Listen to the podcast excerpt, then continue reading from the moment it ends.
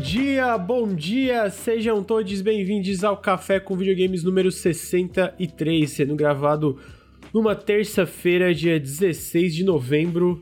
É, o Café com Videogames, que é o podcast que traz as notícias quentinhas da indústria, igual esse café que eu estou tomando. Eu estou aqui com meu colega Ricardo Regis. Bom dia, amigo. Dormiu mal que nem eu jogando Halo? Dormi, olheira. Dormi pouquíssimo, quase nada, porque ah, ainda dei uma editada, né? Tava sem sono e joguei, jogar Halo me deixa com sangue quente. Aí eu. não acontece contigo, não, cara? Tu não, Não, fica. amigo. Cara, eu, vou te falar, o- FPS que me deixa com sangue quente, puto e tenso e que eu durmo mal Não, não, é, não, é mas não é puto, entendeu? Ele me deixa Não. muito atento, ligado, é o que eu quero Aham, dizer, aham. entendeu? Cara, eu, é- eu não sei, pelo menos a, a playlist é, que tem a playlist ranqueada é normal. A normal, cara, eu fico muito de boa. Tem uma Entendi. ou outra partida que eu fico um pouco puto, mas no geral é muito boa. Tem umas ali que a gente jogou em quatro, que daí tava mais, tipo, focado. Que aí, ok, eu fiquei um pouco mais. Mas depois eu fiquei jogando solo, fiquei te matando lá. Foi, foi É, super, Lucas, chill, hoje eu assim. tenho três observações pra fazer. Você acha que eu Tem, posso amigo. começar ou você quer apresentar o Henrique? Vou apresentar o Henrique antes, depois eu volto Tá bom. Henrique, bom dia, amigo. Você dormiu bem? Bom dia, amigos. Não dormi também não, não dormi também não. Eu vi que vocês estavam jogando Halo, eu falei, putz, eles vão cansados pro café amanhã, vou ficar acordado até tarde Ah, também. bacana. Por solidariedade. Hoje ser Solidariedade, bom solidariedade. hoje bom. Falei, não, vou ficar acordado até tarde também, pô. Vou ser o único que vou ter dormido? Não vai ter como, né? Justo, justo. Obrigado, amigo, pela solidariedade. Bacana, bacana. É, e eu sou o seu host, Lucas, né? Então também apresentando pra galera do feed aí. Ricardo, quais são as observações? Ó, acabei de adicionar uma quarta observação, eu vou começar dela. A Mano. quarta observação é que você já foi melhor, né, amigo? Tá mal recortado igual tua cara isso aí, ó. Tá igual o Henrique, mano. Tá, Mas- beleza. Não tem nada a comentar sobre essa observação. Não, não tem. Não, então tá bom. A primeira observação é que eu notei que tem muito jovem aí em dúvida, em dúvida, é, do meu Tua Quanto volta? ao meu trabalho, né? Quanto ao meu trabalho, agora que eu voltei pro Nautilus, né? O pessoal tá, pô, Ricardo, e agora? Você tá no gaveta?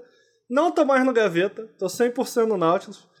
Então eu tô. Queria tomar esse momento pra explicar que eu sempre comentava quando eu tava aqui que eu era um profissional da área de edição de vídeos. Então eu não tinha obrigação de saber nada. Porque eu não trabalhava com videogame. Mas, agora, eu sou novamente um profissional da área de videogame. Então, eu já coloquei isso lá no meu Twitter, eu reforço aqui no nosso podcast que não vem discutir comigo que eu sou profissional, entendeu? Que a galera confunde, às vezes confunde. Eu falo um negócio de videogame e o pessoal quer debater videogame comigo. Eu sou profissional, meu amigo, entendeu? Vocês querem debater, vocês vão debater com outro. Vai debater lá com o Game RJ. Ele é youtuber, ele não é profissional da área de videogames. Eu sou, então queria deixar Amigo, eu tô claro isso confuso, aí. mas a gente é youtuber também. Não, não, não. Eu sou. Não. A gente é um veículo de mídia, por acaso a gente tem um canal no Exatamente. YouTube, né? Então- A gente é um veículo, Justo. não é Fica grande. Fica essa dúvida aí tirada. Quando eu falar, por exemplo, ah, No Man's Sky é bom, Cyberpunk é bom, e você de repente pensar em falar, vou debater com o Ricardo, pensa de novo, né? Porque eu sou profissional e você não. Seguindo em frente, Ainda bem que eu ainda posso, né? É, eu você também. pode ser um profissional da área de videogame. Mas é lógico que eu sou mais respeitado. Mas seguindo em frente. é. Pô, amigo, eu esqueci meus outros dois. Meus outros Que dois bom, mano. recados. Fico muito feliz que tu esqueceu. Que pena, que que pena. bênção, velho. Eu que fiquei tão focado nesse que eu esqueci os outros.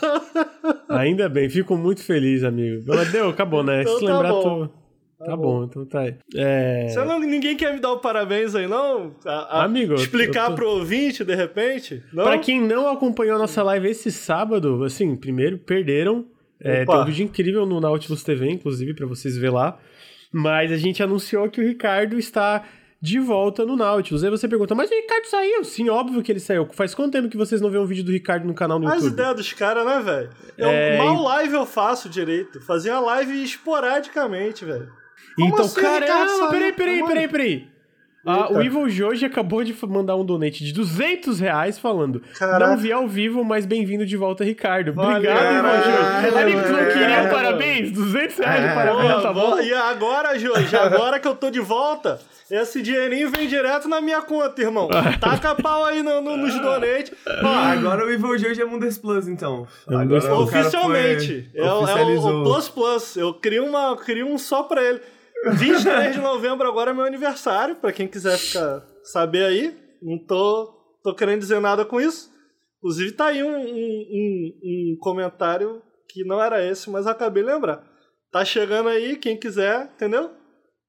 Então, ó, Calma. tô de volta. Ah, mas o Ricardo nunca foi embora. Como que eu nunca fui embora, rapaz? Um monte de. Quantas vezes vocês me viram no café? Os caras iam lá no meu Twitter, Lucas, falar assim: participa mais do café. Participa. Não, lógico que eu não participava. Segunda-feira, meu irmão, era dia de entrega no Jovem Nerd. Era correria maluca, não dava para participar, não. Agora vocês vão me ver mais em podcast, vão me ver em live, vão me ver no YouTube. Agora eu não tô mais trabalhando com edição de vídeo, agora eu tô focado no Náutico. Os caras têm as ideias, né? É mole. Tem, tem. Então, Ricardo, fico muito feliz que você está Opa. de volta. Vou ter que dosar sua participação no café pelo bem da minha saúde mental, mas, pô, eu te adoro, amigo. Tô muito feliz, tô muito feliz. É, é isso. Eu vou. A gente, antes da gente entrar nas notícias, porque eu cortei o lançamento da semana, porque tem muita notícia, então não, não vai ter lançamento da semana. Eu queria dar os recadinhos de sempre. Então, primeiro, o Nautilus é financiado coletivamente. Se você gosta do nosso trabalho, quer ajudar a manter todo mundo aí no, no, no Nautilus, a financiar o nosso trampo, seja nos podcasts no YouTube, nas lives, em todas as formas que a gente entrega conteúdo para vocês. Considerem apoiar em apoia.se barra Nautilus ou picpay.me barra canal Nautilus. Todo apoio faz uma diferença muito grande, muito grande mesmo. É, se você está no feed, fica o meu convite para vir em twitch.tv barra Nautilus Link nos acompanhar. A gente faz lives qua quase todos os dias é, e tem o podcast, o Café com Videogames, toda segunda-feira às nove, de, nove e meia da manhã. Esse está sendo gravado numa terça porque na segunda foi feriado. É, a gente tem o Periscópio toda quinta-feira entre as 8 e as 9 da noite, que é o podcast sobre o que a gente está jogando, e são todos gravados ao vivo, né? Então fica o convite para seguir a gente aqui. Se você está seguindo a gente aqui, fica o meu convite lá seguir a gente nos feeds de podcast. Então segue a gente lá no, no iTunes, no Spotify, Google Podcasts, a gente tá no Deezer também, tá, tá na porra toda. Segue a gente lá, deixa um, um joinha, uma análise positiva lá no iTunes, fala: caralho, esse podcast é muito bom, é muito informativo, caramba, o Lucas aí é o melhor host. É, e. Ah, e sigam a gente também no Nautilus TV, youtube.com/barra Nautilus TV. É, que a gente posta, tá começando a postar mais é, coisinhas lá. A gente posta todos os podcasts em vídeo lá. E no geral não posta tanta coisa, mas postou, por exemplo, vai postar essa live que rolou do Ricardo e postou umas outras duas lives aí importantes. Uh, e sigam a gente no Instagram, eu falei, instagram.com.br nautiluslink.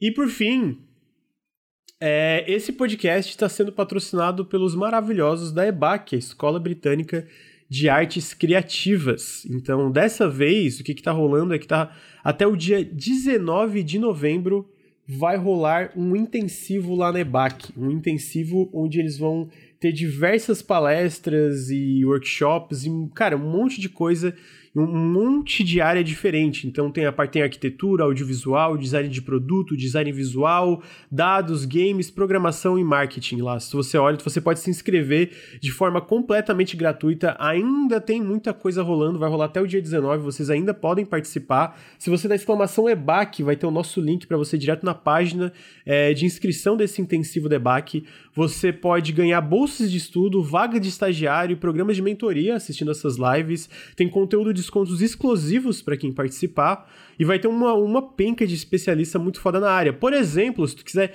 se, inscre é, se inscrever na parte de jogos, vai ser esse intensivo é sobre como iniciar a sua carreira em desenvolvimento de Olha games. Aí, então, maneiro, hein? É muito maneiro. Pô, tu olha lá, a página tem muita coisa. Então, tipo, é, tem alguma, algumas dessas que já acabaram, mas, por exemplo, ainda tem é, a parte de criação de jogo, importância do game design durante toda a criação, é, a parte final de vender o jogo que ainda vai rolar, concept art para visão geral do projeto, tem muita, é, muitas coisas é, que vão ainda estão rolando dentro desse intensivo. Você ainda pode ir lá participar de forma completamente gratuita. É, e assim, eu tô citando jogos, mas tem, um, tem, tem outras áreas também que tá rolando, né? Então, como eu falei, sei lá, tem. Ah, tu quer fazer, porra, edição e etc. Sei lá, tem audiovisual, tem design visual, tem, tem, tem muita coisa mesmo, muita coisa legal. É, de, de novo, é completamente gratuito. Então, é, é pra tu ir lá dar uma olhadinha no link pra ver se tu quer mesmo, é, não, não tem nenhum custo se tu se inscrever em qualquer um desses intensivos, né, até o dia 19 de novembro. E, cara, a EBAC tá dando uma força enorme pro canal, eles sempre trazem os patrocínios, eles têm, pô, eles têm sempre umas paradas muito da hora lá. Esse intensivo em especial tem muita oportunidade não só da parte do aprendizado, se tá querendo mudar de carreira ou aprender alguma coisa nova sobre é, é, o primeiro passo de uma nova carreira, né? Como tem todo esse lance de poder ganhar uma bolsa, poder ganhar programa de mentoria, poder ganhar estágio, poder ganhar é, cupom de, é, ganhar desconto se tá assistindo, quer comprar algum curso, né? Então, cara, é muito irado, a EBAC é muito foda, eles estão aqui sempre patrocinando a gente. Vocês não podem apoiar a gente financeiramente, não podem apoiar a gente na, na Twitch dando dinheiro, pô, não tem mais gente para mandar o canal. Clicar no link faz uma diferença gigante. Então, clique no link, exclamação EBAC. Se você tá ouvindo no feed, o link vai estar na descrição do podcast. Ou se você tá assistindo no YouTube ou tá assistindo agora ao vivo, tem um QR Code enorme na tela. É só apontar o celular para esse QR Code que você vai direto para a página do intensivo. Faz muita diferença, o intensivo tá da hora, muito, Ô, muito foda mesmo. Oi, amigo. Você sabe que em setembro eu tava curioso e, e um, um. né, a gente faz o programa, eu acabo ouvindo você falar e tal. Teve um que eu fui. Fui ver como é que era, né? Que é o. Desenvolvendo o concept art com o Hugo Vaz, que é da Behold. Né? Desenvolvendo. Uhum. Isso eu achei maneiro. Do tipo. Não só as- eu, eu assisti lá o webinar com, com o Hugo falando sobre concept art, desenvolvendo e tal, como ele trabalha com videogames, né? Então, tipo, é bem voltado pra isso. Cara, é. Velho, a, a EBAC é uma parada que a gente traz aqui pro canal que, pô, não é porque. Sabe, não é só porque tá patrocinando aqui. Obviamente, pô, a gente tá sendo patrocinado, mas eu tenho muito orgulho da EBAC tá acompanhando nosso conteúdo aqui, sabe? Qual é? Exatamente. Inclusive, eu tenho muito orgulho, mano. Pô, cara, a EBAC, ela podia mandar ou deixar, de repente, a gente assistir um webinar antigo desse. Uhum. Eu vou, eu É, vou dar live, trocar uma ideia, é, reagir, trocar uma, uma parada assim. Porque esse que eu fiz, esse webinar que eu fui, foi muito legal, foi muito legal. E, e não só ele ensina lá, como rola uma troca de ideia. Eu sei que muita gente que assiste, a gente acha que tem, tem dúvidas, questões do tipo, pô, cara, como entrar nisso, ou até. é, já tiveram gente que veio falar no Twitter do tipo, pô, cara, eu, eu trabalho, mas eu, eu tenho curiosidade de jogo, assim, de aprender alguma coisa, e eu, meio que como hobby, utiliza meio que como Uhum. hobby. Então eu acho que a EBAC ela cobre esse, esse especialmente esses eventos assim, para quem é só curioso, para quem de repente não, ah, não sei se eu quero investir nisso como carreira, mas pô, acho interessante. É gratuito, né? a EBAC dar uma acaba olhada. sendo uma né? essa, essas paradas da EBAC acaba sendo uma puta oportunidade legal. Um abraço aí pra EBAC. Pô, seria muito legal se a gente pudesse fazer uma live Eu- com alguém da EBAC o- ou, ou é, assistir então, um conteúdo da. EBAC, seria legal. Eu quero ver, eu quero legal. conversar com ele se a gente não tem uma oportunidade de trazer alguém e fazer, tipo, uma, uma collab, mas assim, né? Tipo, uma parada da EBA que a gente, sei lá, ajuda. Não necessariamente apresenta, mas traz aqui na Twitch. Mas é, é muito foda, mano. É muito foda. E eu vou, E- vou deixar o convite aí pra galera que tá ouvindo ou assistindo a gente aqui agora na Twitch. É, cara, é graças a, a parcerias como essa que eu tô aqui, sabe? Da É, EBAC, exatamente, do é. Promobit, toda a galera. A EBAC tem dado uma força monstra também. Então, o meu convite é conheça, dá uma olhada. É, pô, é Não- legal, não custa cara. nada, né? Clicar É. no link, né, mano? De verdade, é legal. é- eu acho que vocês vão gostar se vocês pararem pra assistir lá. Então, fica aí o convite. Fica o convite. Então, dê uma olhada no link, com- é, se inscrevam. Ainda tem bastante coisa rolando. E, pô, de novo, eles dão uma força enorme pra gente. É, ó, só pra. Perguntaram aqui. Quer ver? Fizeram uma pergunta. Acabei de chegar, me inscrevendo, posso ver os conteúdos dos dias anteriores? Eu fui confirmar sim. Quem entrar ainda vai conseguir consumir o conteúdo de todos os dias de graça. Então não precisa. Não é uma coisa que, ah, perdeu o dia, não pode. Não, tu pode pegar e, e ver os conteúdos de dias, de dias anteriores se tu se inscrever. Então fica aqui a, a outra dica que faltou eu complementar. Ainda bem que Dá perguntaram. uma que é olhada uma lá, informação- galera. É, Esse link aí, né? No exclamação EBAC ou apontando o celular pra tela aí. Exatamente. Pegando o QR Code, vocês já são jogados direto pra lá. Gostou? Quer dar uma olhada? Pô, vai pelo nosso link. Quebra essa. Beleza? Aham. Então, os recadinhos iniciais são esses. É, Eu vou agora pras notícias. E, mano, tem bastante notícia. Tem um cara Tá que tava de aniversário. hoje? Aqui, ó.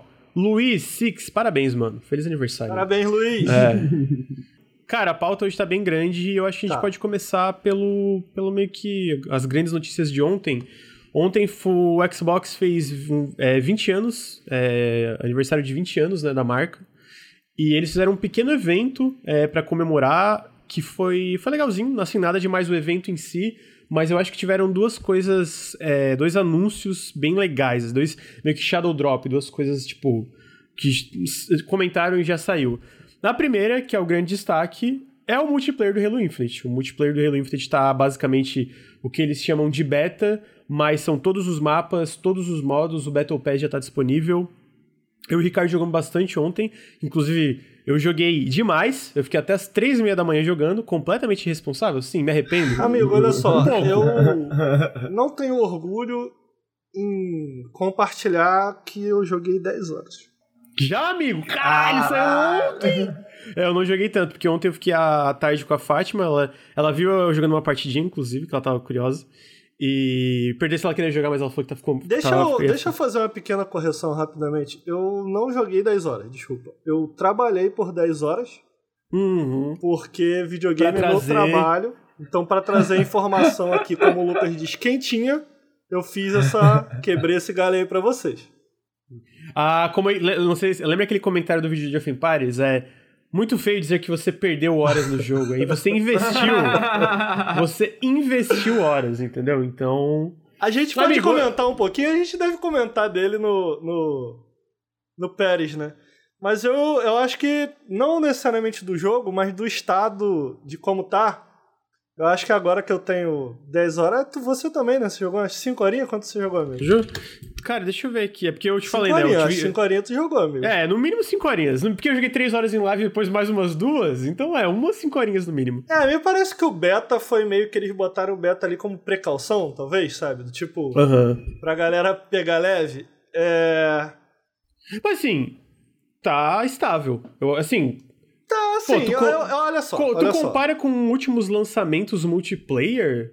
Assim, tirando o Battle Pass que a gente vai chegar lá que eu achei uma merda. Eu acho que assim, eu- e tirando também um pouco de performance, eu acho que o jogo tá bem estável, mano. É, Tipo, veja, eu acho que tá. Eu sinto que. Não tem. Eu não, eu não acho que tem muito mais coisa do que o, do que o beta. Uhum. É, ainda que tenha mais modos de jogo e alguns mapas a mais. Eu não acho que dobrou de conteúdo. Dobrou?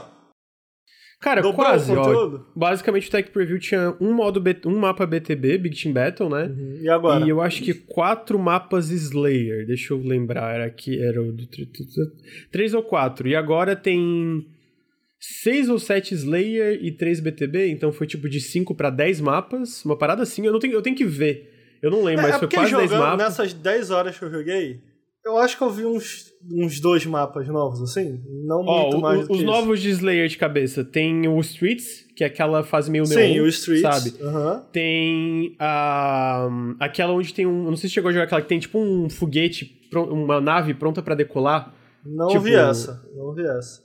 Tu jogou com a gente, eu não sei se jogou com a gente. Jogou com a gente, eu acho. Essa eu é nova. essa, não. Tem uma que tem tipo, é tipo um, é, lembra um pouco, é uma fase meio tipo que é interior, onde tem muita, muito, muita planta. Eu lembro disso, tem muita ah, planta que é lembrei nova. dessa do, do, do, do foguete. Joguei, é verdade, é verdade. É. É, lembrei, lembrei.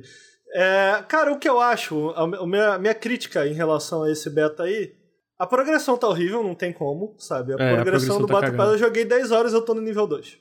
Pra vocês É. uma pior é engraçado. Eu joguei 5, eu tô no nível 3. Pra É. tu ver como tá cagado, na real. Isso é Assim, uma crítica, né? É, Eu tô no nível 2 e falta bastante, mano, pra, pra eu ir pro nível 3. Não, mano, assim. eles têm que arrumar. Eles... Tipo assim, não tem uma pessoa na internet inteira que eu vi elogiando a progressão. Tá todo mundo falando, mano, não, não dá. Porque assim, ó, pensa, Ricardo. Esse, esse Battle Pass tem mais. Eu acho que tem 100 níveis. Tem 100 Amigo, níveis, tem 100 tem níveis. 100 níveis. é.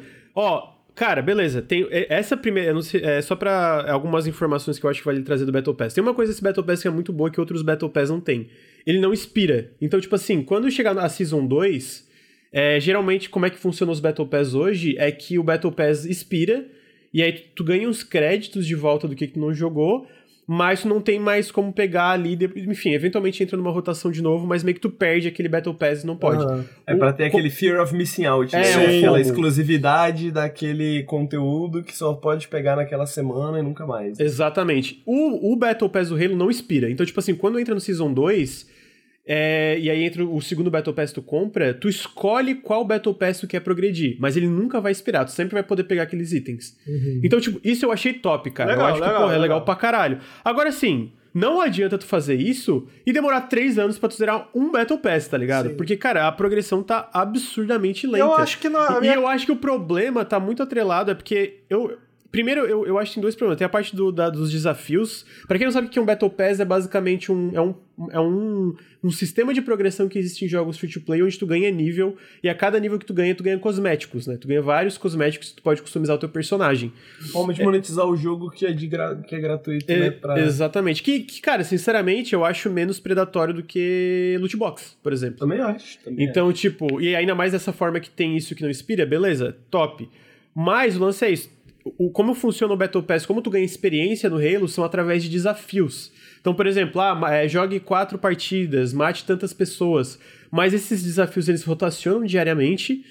E tu não tem um desafio por simples. Tu não tem um- um- uma coisa. Sabe que todo, todo jogo multiplayer, quase, quando tu termina uma partida, tu ganha experiência. Tu sempre ganha um pouquinho. O Halo não, o Infinite não. Quando tu ganha, termina a partida, tu pode não ganhar nada de experiência porque tu não completou um desafio.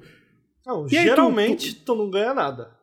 É, Porque, geralmente da assim, forma que tá. Começa assim, é, é a tua primeira, primeira vez no dia que tu tá jogando. Aí tem quatro desafios. Por exemplo, tô dando um exemplo aqui. Termine uma partida. Termine uma partida rápida.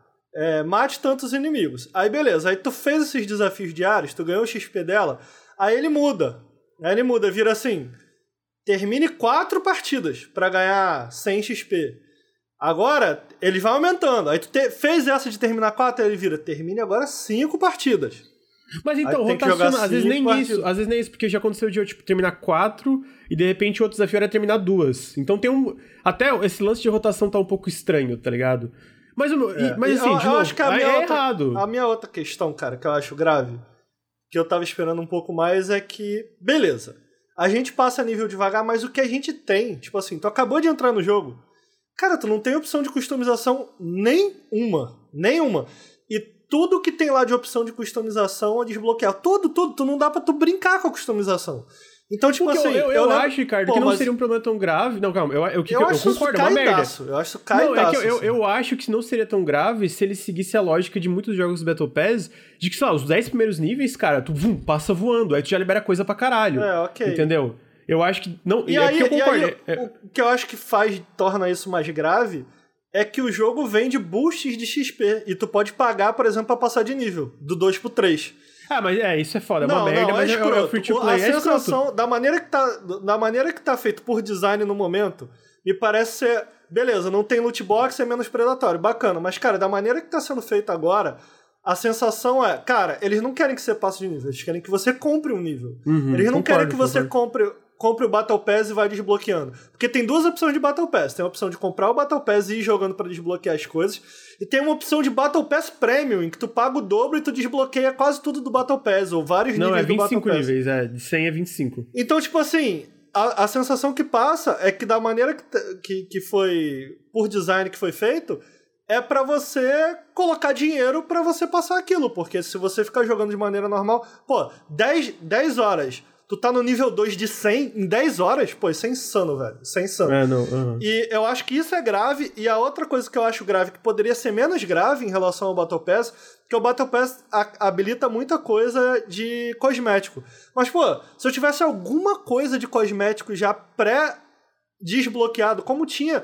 Ó, eu joguei só o Halo Reach, e no Halo Reach eu Tinha, lembro que tinha. eu podia mexer um pouquinho. Não era muita coisa, mas eu podia mexer um pouquinho no meu mais, boneco, dar um pouquinho a minha cara pro boneco. Cara, nesse jogo não dá, não dá, não tem quase nada pra tu mexer no teu boneco. Então, tipo assim, uma parada. Eu gosto muito de, de, pô, do visual dos bonequinhos. Eu acho as armaduras bonitas. Então eu tava muito empolgado assim. Pô, eu quero fazer o meu Spartan. Aham. E, cara, não. Não. Tipo, não, não vai rolar. Não, não tem o que fazer. Então isso eu fiquei muito decepcionado. O jogo é muito bom, a jogabilidade é muito boa. é, os modos novos são divertidos, eu tô gostando pra caramba. Mas isso foi uma enorme decepção, assim, pra mim. Eu acho que eu tava esperando mais em relação. Que eu fiquei assim, pô, cara, se o beta, que é esse, esse pedacinho de conteúdo, já tá tão legal assim, pô, quando esse jogo saiu full. Putz. Não, mas é que o beta é só um nome, né? Porque quando sair, lá, em dezembro, eles falaram, cara, isso é todos os mapas do lançamento, todos os Tá tudo aí. Tá tudo aí, né? E isso eles vão expandindo conforme o tempo passar. E, cara, eu, eu, eu não tenho. Eu não discordo de absolutamente nada que tu falou. É caidaço Battle Pass, não, não tenho. Não acrescento nada. Eu. O que eu. A minha esperança, mano, é que a gente vê. A, a 343 ela é muito. É bom, esse, nos últimos tempos ela tem sido muito receptiva a feedback. Tipo, a galera fala, é, ok, faz sentido, vamos mudar. Então eu espero que todo esse feedback negativo que tá rolando no Battle Pass, eles mudem, tá ligado? Porque tem coisas que dá para fazer, para contornar, que, mano, melhora muito o Battle Pass, assim. Eu acho que não, não, não, eles não vão mudar o lance de tu começar sem muita opção de customização, mas, de novo, se a progressão fosse uma coisa razoável, eu, eu, por mais que isso ainda incomodasse, eu não acho que seria um problema tão grave. Porque tu, tu, tu veria coisas liberando muito rápido, né? Tipo, tu teria opções rapidamente jogando partida atrás de partida. O problema agora é isso que tu falou. 10 horas tá nível 2, nível 3, cara, é surreal. Pô, ridículo. Cara, é. mas olha só. Você falou que no beta tava assim, eu acho que tá mais devagar, cara. Do que no... Bom, o beta, que esse é beta o também. O tech preview, né? O, uhum. o beta antes. Porque eu lembro que no beta antes eu fui até nível 12, eu acho. Será que eu tô viajando? Foi um negócio assim. Mas assim, é porque. Ah, bom, é verdade, você jogou só o último, e, né? pô, Mas... cara, eu, eu joguei umas 15 no máximo. Joguei umas 15 uhum. no máximo. 18. Nossa, no, no máximo umas 18. Eu tava no 15, velho. Então, tipo uhum. tipo assim, eu não, eu não sei o que rolou, entendeu? E, e por isso, a sensação de desgosto em relação a isso. Eu achei, achei caidaço. Do tipo, pô, cara, é, o que eles querem não é que eu jogue o bagulho. Eles querem que eu compre um level eles querem que eu, que eu pague pelo não, Battle eu, eu Pass. acho que a, a, outra, a outra problemática é que esses desafios atrapalham até o flow do jogo, né? Porque, por exemplo, tu faz os desafios, os desafios básicos, aí sobra, sei lá, é, ah, destrua um veículo. Aí tu vai querer fazer o desafio. Aí tu entra no BTB com a meta de destruir o veículo, não só jogar e ganhar a partida, né? Então, é, tipo... eu, eu entendo o que eles estão querendo fazer com esse negócio. Eu acho que eu entendo, né? Com esse negócio de você não ganhar XP baseado na partida e sim nos mini desafiozinhos que tu conclui, que é tipo, a maioria das partidas, independente de eu ganhar ou perder, dava no mesmo, sabe? Tipo, ah, ganhar ou perder não importa. O importante é jogar, que tu vai ganhar XP. Sacou? Eu acho que isso faz sentido. para mim, a beleza até agora, eu nunca tinha jogado muito multiplayer de, de Halo. para mim, a beleza até agora tá sendo, pô, cara, um excelente joguinho para eu jogar de maneira casual, sabe? Eu tava até te perguntando, mano, você planeja jogar Ranked? Você falou, cara, eu, eu planejo. Não sei se eu planejo, provavelmente se você for jogar, eu talvez jogue também. Mas da maneira que eu tô enxergando ele, pô, cara, é um joguinho muito legal para jogar de maneira casual. Então eu entendo um design voltado para isso, sabe?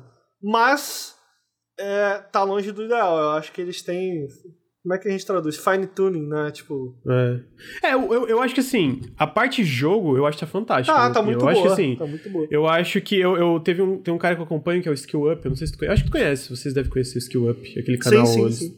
YouTube. E ele comentou, ele comentou uma coisa de opinião. É tipo, cara, dos últimos anos em questão de experiência competitiva de FPS, PVP, é uma das melhores para mim, que, eu, que mais clicou comigo. Porque eu, eu, sou muito fã de Halo, isso não é novidade, mas o 4 tinha sido caído, o 5 tinha caído. Isso aqui é tipo, cara está em, a, a, na minha impressão inicial, o que, que eu joguei também? Eu joguei quase 30 horas do Tech Preview, então eu já joguei bastante no total. É que está entre. Está, tipo, tá um, é, no melhor do. Entre o melhor do que Halo já esteve no PVP. Tá fantástico.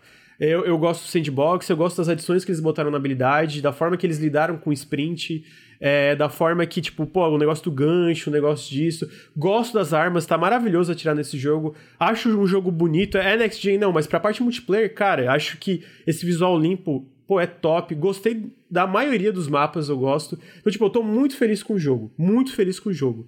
Agora o Battle Pass tá todo cagado, eles têm que arrumar, assim, tá, tá muito, tipo, não tá só, tá muito cagado.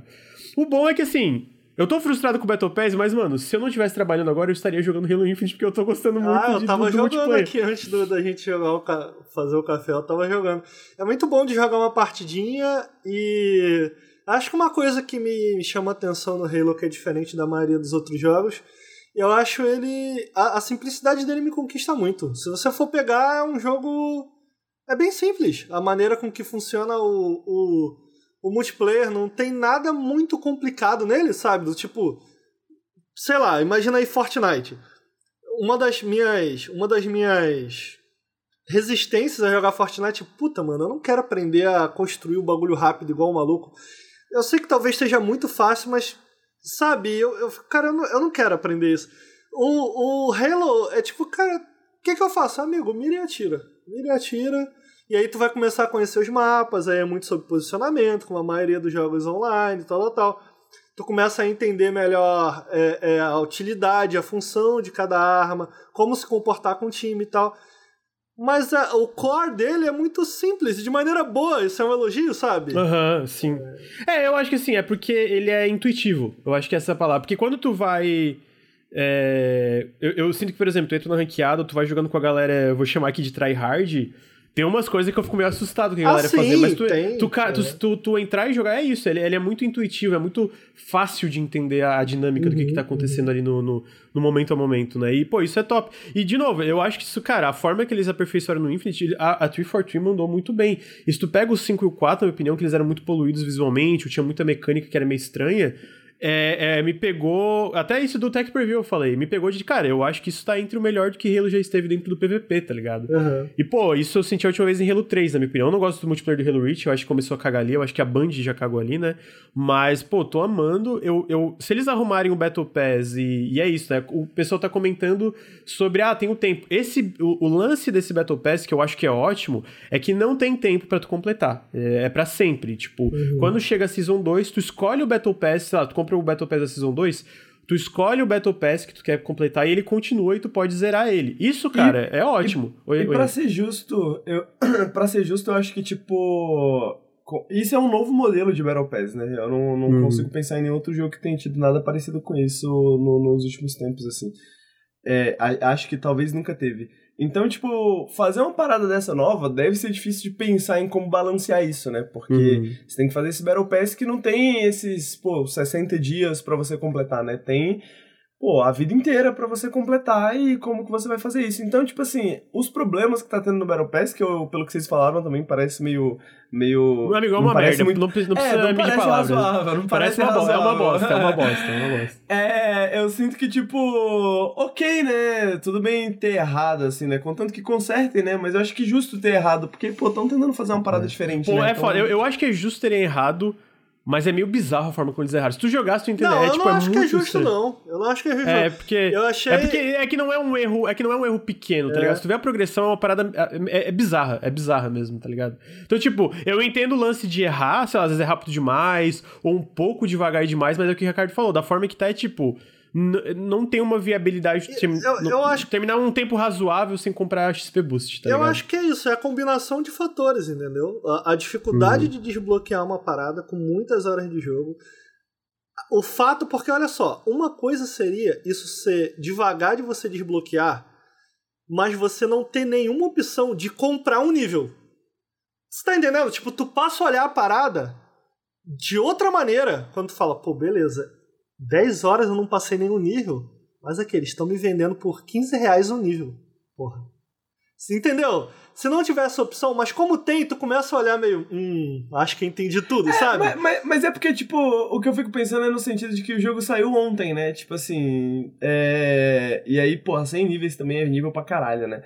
Mas eu fico pensando no, no, no Valorant, né? No Valorant, tipo, eu levo. Eu levo o tempo inteiro do Battle Pass, né? Tipo, levo uns dois meses pra, pra completar, assim. E aí eu penso, porra, se tu levar dois meses pra completar o Battle Pass parece rápido demais, né? Se o bagulho vai ficar ativo para sempre, né? Para o resto da é, sua vida. Apesar assim, de então... ficar para sempre, eu acho que a intenção é que seja comple é, tu, tu, complete ele dentro da progressão da season, né? Eu tenho, é, tipo, eu acho que sim, é isso. Eles não querem que tu tenha esse, esse FOMO, né? Esse fear of missing out, de ah, se não der tempo não poder completar isso. Não, a gente quer que tu sempre possa completar. Ó, mas, idealmente, é dentro desse tempo da temporada. Mim, e, e, da forma que tá, ainda tá muito lento, né? Pra mim, é, sou casual. É, é, quer que eu sinto que, tipo, esse balanço é difícil de fazer, sacou? Tipo, porque é difícil pensar. É difícil fazer um bagulho que ninguém fez, né? E pensar assim, pô, como. E, e tudo bem que a gente tá falando aqui de, porra monetização, né? Puta que pariu. Mas é, é, é, deve ser complicado balancear um negócio desse num sistema desse novo. Então, eu, eu, eu não duvido que esteja uma merda, né? Pelo que, pelo que vocês estão falando. É, é, é, o que tá me parecendo mesmo, uma merda. Mas ao mesmo tempo. Ao mesmo tempo, tipo. a gente não tem nenhum parâmetro pra julgar, né? Tipo assim, como Pô, que mas- deveria mas ser, o- quanto tempo deveria ser Ô, pra Henrique, desbloquear e tal, tal, Você tal. assistiu a Copa de 94, Henrique? Lá vem, lá vem. é, eu tinha um ano de idade. Não assistiu, não. A Copa de 94, na final lá, Brasil e Itália, Roberto Baggio, ele partiu pra bater a bola e chutou pra fora. Uma coisa é tu chutar, mano, dentro do gol, de repente o goleiro agarrado cometeu um erro, né? Tu chuta dentro do gol. Outra coisa é tu Esse chutar no alto, irmão, igual o Roberto Baggio. Jogou a bola lá na galera, porque olha só, isso daí podia ser. de- na moral, me corrija aqui se eu estiver exagerando, Lucas. Dá pra aumentar em tipo quatro vezes a velocidade que tu ganha XP de boa. Dá, dá. E eu acho que dá De level. boa. É, eu, eu acho que isso dá pra aumentar bastante. Entendeu? E vai aguentar e vai durar os seis meses. Esse é o problema, tá ligado, Henrique? Então, tipo, eu tipo entendi o que assim, quer dizer. Pô, eu entendo eles errarem. Eu não entendo, não. Porque, porra, errou de muito. Mas muito longe, entendeu? Pô, então, tipo assim, o, é, é, o, que me, o que me pega mesmo, eu que sou casual, é você não ter como se expressar dentro do jogo. Eu gosto de ter, eu gosto de. Pô, cara, eu quero jogar o, o- o joguinho no final, eu quero que apareça o meu bonequinho e ele esteja maneirão. Eu falo, caralho lá, meu bonequinho, Vai maneirão, ter, mandei- vai, ter, vai ter um evento, Ricardo, que eles já confirmaram que vai ter uma, uma armadura de espartano de samurai. Porra, muito foda. É, Entendeu? eu ter. quero eu quero estar bem vestido. Eu quero estar bonito pra ocasião. Eu quero ganhar e no final tá lá, meu irmão. Sinistro, pica. Tu olha pro maluco, caralho, o maluco é brabo. Agora, no momento, eu termino uma partida, eu olho pro meu boneco e penso, manso, manso, manso. Açúcar puro. Açúcar puro. Eu quero, eu quero um boneco que seja sal puro, irmão. O maluco, tu olha, caralho, esse maluco é salgado. E eu não posso. Eu tenho que passar 30 níveis, passar 30 níveis. Quantas horas eu vou ter que jogar nessa porra? É, realmente. Então- Não, tá, tá, tá. Entendeu? Bom, ô, Ricardo, eu fico feliz que pelo menos eles erraram uma coisa que, na, na teoria, é fácil de arrumar, tá ligado? Não é, tipo, não, não são sistemas de gameplay ali, né? Não é, tipo, as mecânicas do jogo. Porque eu acho que as mecânicas, a parte, toda a parte do momento, cara, é assim... É, a gente visão, tá né? discutindo basicamente qual a melhor maneira de gastar dinheiro com um jogo o gratuito. maluco né? comentou aqui no chat. Todo mundo Master Chief cinza até ano que vem. É isso, cara. É isso. É isso, velho. Sabe? Sim. Não, mas, tipo, o, o meu lance é, eu, eu acho que isso é fácil de arrumar com feedback, entendeu? Aham. Eu acho que é uma coisa que, tipo, não tem que mudar nada, é super integral às mecânicas do jogo. Tipo, ah, tá. Pô, tá cagado gameplay, movimento de sistema, estrutura da, da, da- Sei lá, o mapa, os mapas estão zoados. Se os mapas estão zoados, porra, fodeu. Como é que tu arruma mapa zoado, tá ligado? Então, pelo menos, a teoria, se eles não forem cabeça dura, é uma coisa que dá pra arrumar rápido. E eu acho que Amigo, pelo eu todo acho que não vai feedback ser é tão, não sei. Eu acho que não vai ser Ah, tão rápido amigo, assim, não. Porque Ah, olha eu só, que isso sim. daí mexe com, a, com, com um negócio de monetização. Não pode ser uma decisão, um flip, entendeu? Do tipo, ah, aumenta isso aí. Eu acho que Não. pode, eu acho que pode, eu acho que eu Não, acho que não ver, pode. Eu acho ver. que quando tá todo mundo de forma unânime reclamando da internet, tipo, reclamando né? de todos os lugares possíveis, ver. é um flip, ver. é meio que um flip, tá ligado? É- É, meio que um o flip. que é rápido pra você? Cara, menos de um mês. Até o lançamento, tu acha que muda, então? Eu acho que o muda, lançamento acho que eu digo do, do, do- né, do, Do, sim, aham, dia, junto com a dia campanha, 8 tá? de dezembro, não é isso? Isso, exatamente. É, olha só, uma, uma última coisa que eu ia comentar em termos de design é que eu, eu tava comentando da simplicidade e não é uma simplicidade que parece jogar na tua cara, do tipo, olha só, você é bom, o que me traz à mente, é um jogo que eu gostei, me diverti, mas o Overwatch lá, que tem o botão de morte. Quando tu, tu, tu, tu liga o ult, pô, tu ligou um botão de morte pra tu se sentir bem, pô, olha aí, tu mata alguém. Aperta o botão de morte que tu mata todo mundo. É, o McCree lá, que mudou de nome, nem sei o nome do McCree no. O McCree que tinha lá, tá aperta o botão de morte, ele mira em todo mundo, morreu todo mundo. O Halo não, sabe, não me parece ser esse tipo de design, entendeu? Ele é simples, ele é acessível, sem esse tipo de design que eu acho. Eu não tenho nada necessariamente contra, mas às vezes é um pouco forçado, sabe? É, então eu, eu gosto muito de, do, do design do Halo. Tô, tô me divertindo muito, mas eu tô. Eu, eu me diria bastante frustrado com, com essa questão Battle do Pass, Battle né? Pass. Uhum. É isso, eu, eu, eu, eu espero que daqui a um mês a gente possa ver, pô, eles mudaram, pá, tá, tipo, tá bem mais razoável. E, e é isso. Eu acredito que eles vão mudar, tô na esperança que sim. E, pô, eu tô feliz que jogar o jogo é muito bom. Porque é uma coisa que eu não senti no 4 e no 5. Então, tipo, Eu sinto que o, o mais importante ali eles acertaram. Só que, tipo, a progressão é essencial também. Então eles têm que arrumar isso. E aí vai ficar fino. Mas, porra, tá muito gostoso esse jogo, mano. Caralho, tô muito feliz. E, eu, eu não esperava que. Ainda mais considerando tudo que a gente sabe. É, bom, sabe, sabe mais ou menos da ideia que a gente teve que esse o desenvolvimento do jogo foi no mínimo conturbado lançarem um mês antes, porque assim, tá beta no nome, mas a real é que tá todo o jogo ali, né? A parte do multiplayer, tá tudo ali, né? E de novo, eu acho que tá uma experiência bem polida, ainda mais se compara com outros jogos multiplayer lançados recentemente. Tem um problema. Eu, eu tive crash bug, fazendo. É, eu... Então, eu fazendo live eu tive problema. Fora de Ah, live, é. mano, foi liso, liso, liso, liso. Não tive nenhum problema. Então, tipo assim, porra, tá muito redondo, tá muito gostoso de jogar. Tô muito feliz e eu espero que eles arrumem esse problema e que o jogo tenha um futuro, porra, ainda mais top aí pra frente. Vai sair o co-op depois de tempo, vai ser o Ford, eu tô muito curioso porque parece que o, o Ford desse jogo vai ser super elaborado, sabe? Vai ter aqueles. É, aquela, ah, vai ter até um negócio de programação que tu vai poder programar comportamento, um monte de coisa é, de IA dentro do Forge, então parece que vai ser uma parada super elaborada que vai dar É, mais longevidade ao jogo, né? Já também. É, que a ideia é ser essa plataforma que vai durar muito tempo, e eu acho que, tipo, eles erraram nesse Battle Pass, que eu acho que dava pra arrumar, e eu espero que eles arrumem, mas o mais importante que são as mecânicas, o design dos mapas, é, é meio que... Tá legal, o design sim. geral de como o jogo funciona tá É, eu tá tô falando top, disso mano. porque a gente já comentou em outros cafés, acho que até Periscópio, impressões assim de Aham. mecânica e gameplay. Então, tipo assim, eu não tô falando muito disso porque acho que vocês sabem que a gente. Eu não, eu- porra, eu não ia jogar um 10 horas de jogo que eu tô odiando, tá ligado? É, então, então tem esse detalhe. Agora, Lucas. E também a notícia que o jogo bateu uns recordes aí, não foi?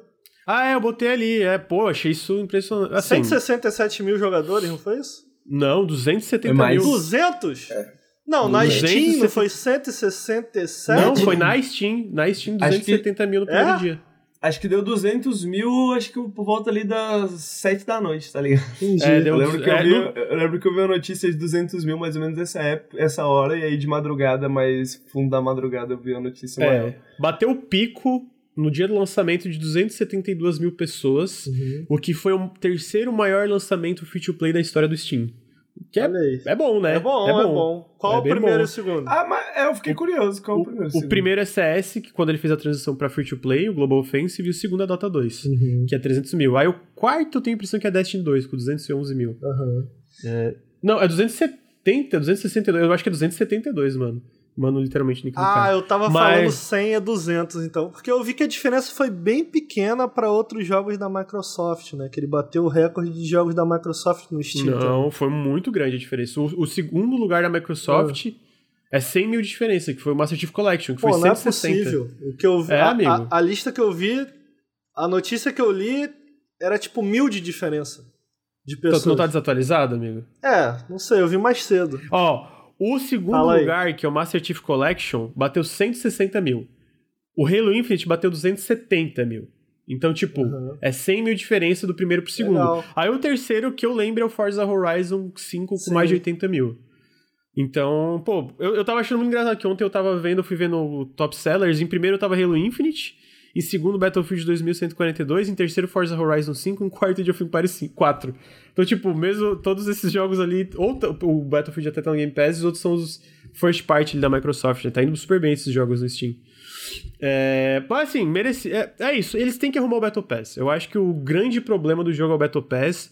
E eu acho que arrumando, eu, eu vejo um futuro muito bom pro jogo, tá ligado? Não acho que nunca vai bater número de Fortnite da vida, tá ligado? Um Fortnite, mas eu não acho que é um problema também, né? Até porque Fortnite é meio que um fenômeno cultural e tal. É que ele, ele, ele nem precisa disso, né? Se você pensar. Porque o Fortnite ele precisa de uma base tão massiva também de jogadores por causa da, da- de como as partidas são estruturadas, né? No caso do Halo, quando você tem uma quantidade menor de jogadores, né? Tipo assim, nem precisa ter esse número de jogadores para o jogo estar saudável e bem. Aham, aham. É, então, acho que a parte do Halo tá aí, né? Eu acho que essa aí. Ah, e aí, dentro desse negócio do, do- da- dos 20 anos de Xbox, a gente teve mais algumas notícias. Eu acho que a outra grande notícia foi a mais uma, e a última, na verdade, a última leva de novos jogos na, no programa de retrocompatibilidade do Xbox. Eles falaram que a última leva, eles falaram, eu sei que a gente já falou isso, mas a gente acha que essa é a última leva mesmo, tipo, só essa é a última leva, porque a gente não consegue mais adicionar jogos, principalmente por questões de licenciamento. Então, tipo, sei lá, eu tava querendo muito, que eu sabia que era quase impossível, mas, tipo, de entrar os Simpsons Hit and Run, vocês lembram desse jogo? Aquele. E aí, tipo, não rolou por causa de licenciamento e alguns outros É. jogos. Não rolou Jet Set Future Simpsons, também. né? É. Mas, ô, a- tiveram aí 70 jogos nessa nova leva. Eu fiquei muito feliz porque eu nunca joguei. O Ricardo até tava me zoando ontem. Sempre tive muita curiosidade de jogar o Togi, que é aquele jogo de ação da From Software baseado em mitologia japonesa, se eu não me engano. Que eu acho muito estiloso. E aí, finalmente, não, não tinha antes, né? Agora tem no programa de retrocompatibilidade. Aí eles adicionaram várias coisas. Pra quem tem curiosidade, tem a trilogia Max Payne, agora é jogável. Tem a trilogia Fear. Tem, cara, adicionaram muita coisa. Adicionaram. é, além disso, eles também adicionaram o FPS Ninja Boost, Blade. né? Tem Ninja Blade? É da From Software também. Eu tenho quase certeza que sim, mas não foi nessa leva que eles adicionaram, né?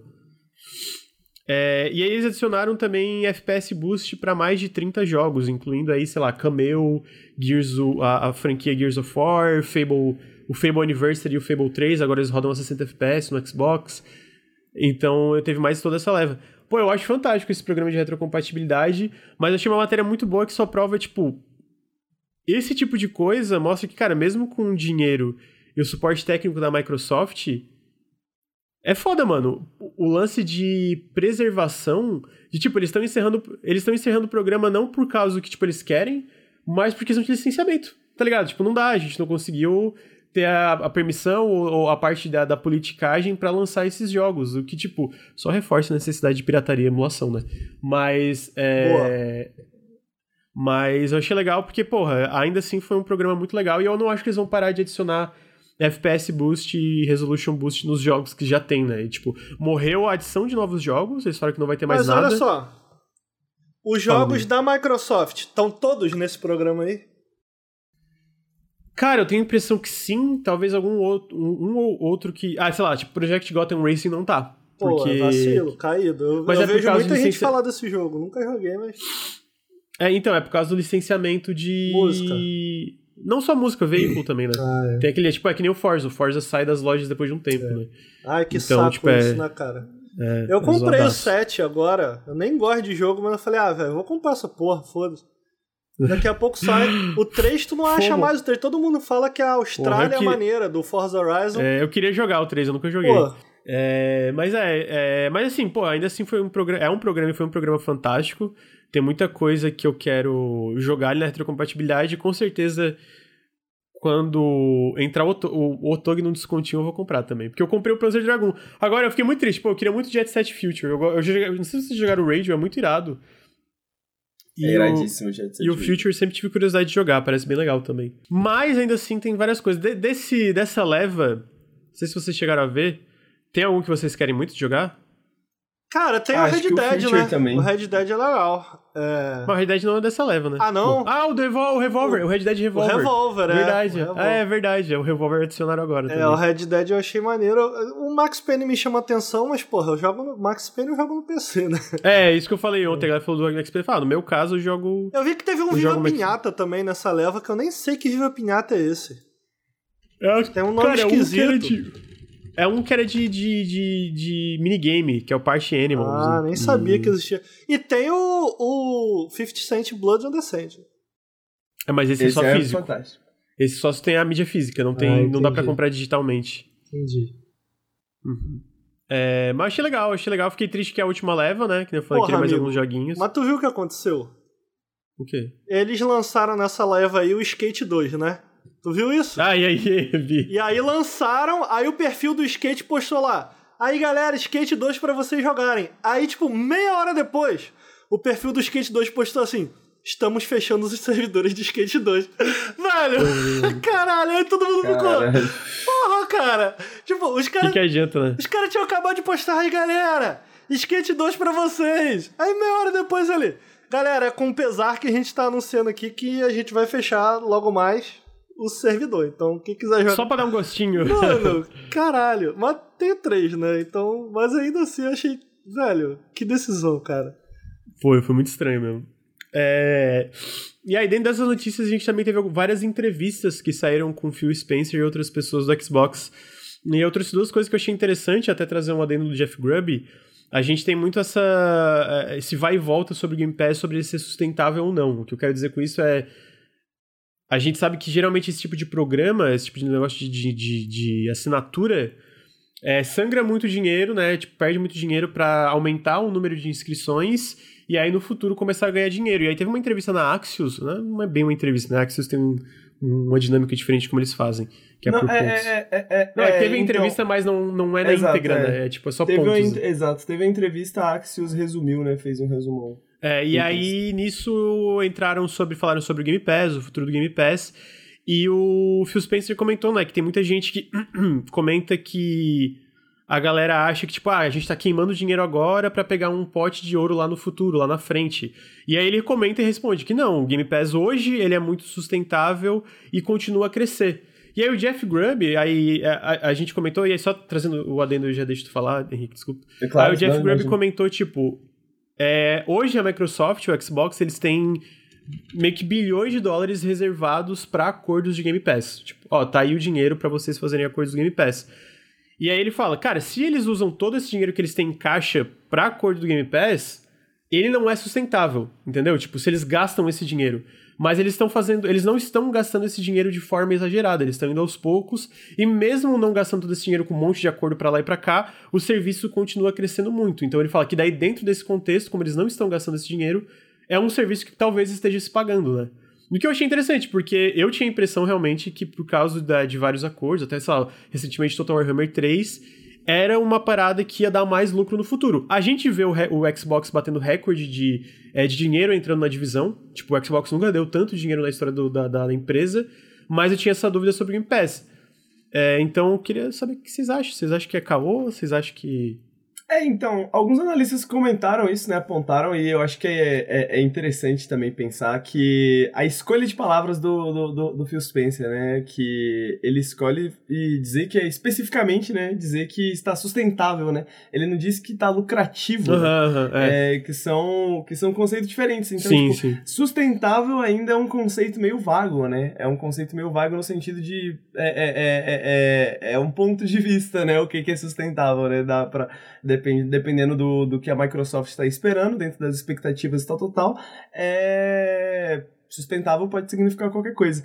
Agora, mas, é, mas até isso já me, já me surpreende. Até isso já me surpreende, saca? Porque eu também, eu sou essa pessoa, né? Quando, eu até me senti um pouco atacado lendo a, lendo a entrevista, porque ele fala assim, ah, tem um, uns críticos aí de videogame, uns profissionais de videogame aí, que ficam falando que a gente tá procurando um pote de ouro, né? E eu sou essa pessoa, eu achei, eu achei que era um pote de ouro. I, caminho, I know tá? there's a lot of people that like to write, é verdade, ele fala like to write, que nós estamos é, é, eu, eu acho que é isso. Eu não acho que é uma parada que tá sendo super lucrativa, mas eu acho que eles estão tomando, pelo, pelo isso, pelo que o Jeff Grubb falou também, eles estão tomando cuidado para não queimar essa reserva de dinheiro super rápido. É, eu acho que eu, faz eu, sentido eu, quando tu para na pra análise, ver... assim, é, a, a, na minha análise é isso, né? Eu fiquei pensando, o que, que ele quer dizer com, com, com sustentável, né? E eu acho que eu cheguei no mesmo ponto que você chegou, assim, eu acho que eu acho que tá acompanhando o crescimento, né? Eu acho que esse é o ponto, assim, né? Porque deve ter muitos custos, né? É,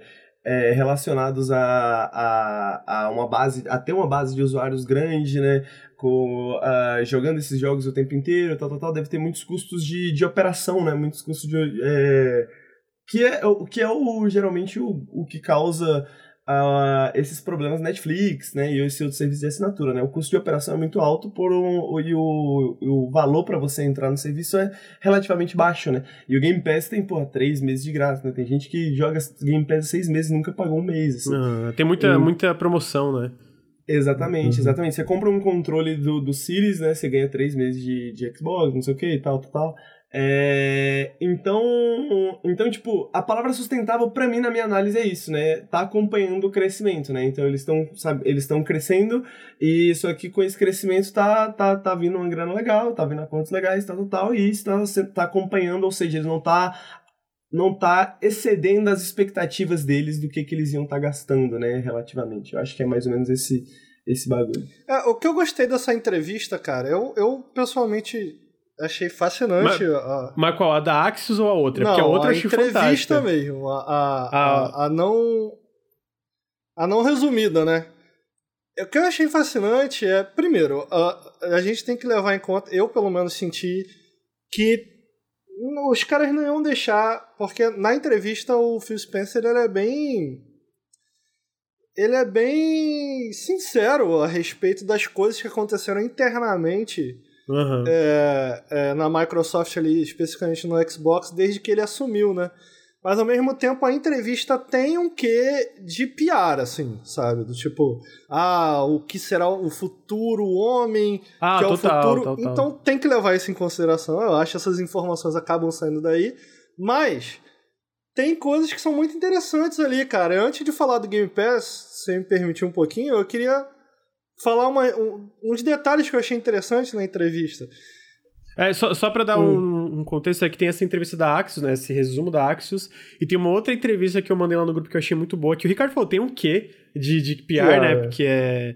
Mas ao mesmo tempo tem muita informação legal, que é uma que teve na QG Magazine, que é essa aqui, eu vou postar no chat agora pra É quem muito vendo aí. interessante, muito interessante porque ele, ele fala abertamente de muita coisa. Uma coisa que eu achei interessante, cara, que eu acho engraçado, eu lembro que eu vivi essa época aí, né, do 360, o- a 3RL. Vocês lembram disso? Não lembro. Pô, eu perdi dois 360. Pois assim. é, e tinha, e tinha, um, tinha um papo na internet de que isso era uma lenda, de que, de que isso, na verdade, nem acontecia tanto assim, de que era Nossa, sonista exagerando. E o, e, o, e o Phil Spencer comenta nessa entrevista que o, a 3RL rendeu um, um custo a mais para consertar de reparo de um bilhão para a Microsoft.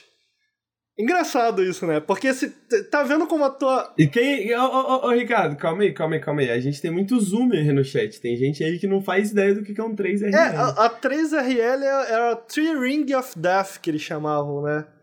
É, que era basicamente um erro, um erro do Xbox em que o console desligava, ele ficava com. Porque o, o Xbox 360 ele tinha quatro, quatro LEDzinhos quando você ligava ele que ficavam verde, mas quando dava esse erro, o console desligava e ficava piscando as três luzes vermelhas e já era, perdeu o teu console.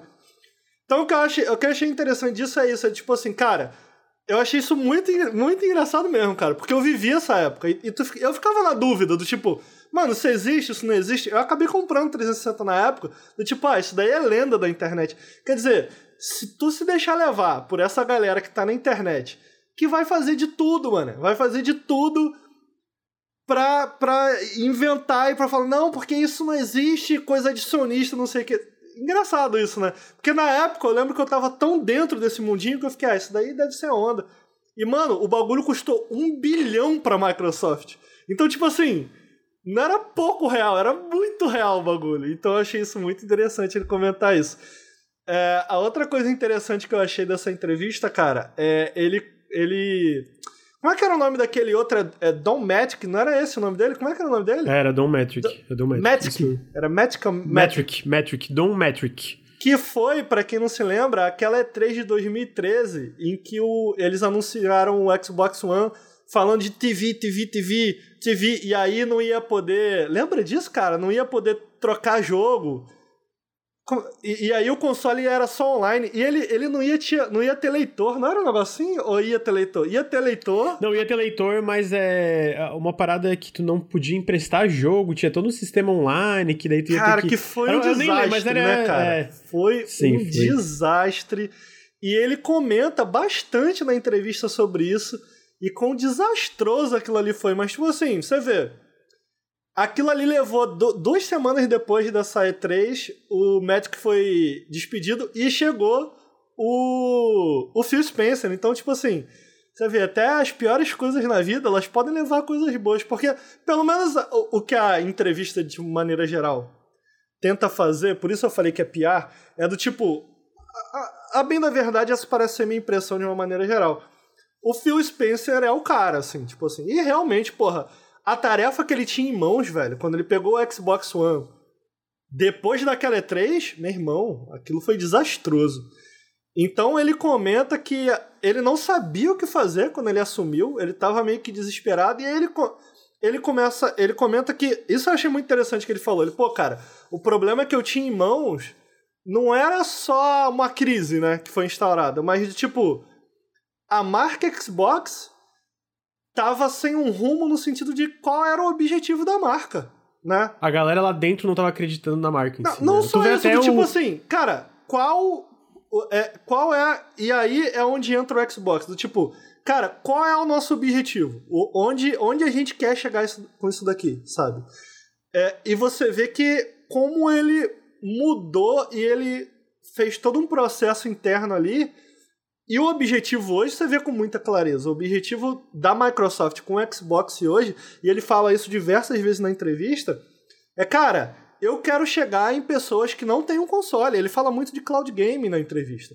Eu quero chegar em pessoas que não têm um console, eu quero chegar em pessoas que não têm um PC. Eu quero chegar no cara que, que usa um celular, eu quero chegar no cara que tem um Xbox, eu quero dar conteúdo para ele. Eu quero chegar no cara que tem um PC. Então, tipo, tu vê essa filosofia que ele criou ao assumir, que é de integração, né? Do tipo assim, de Xbox como uma marca e não só como um console, né?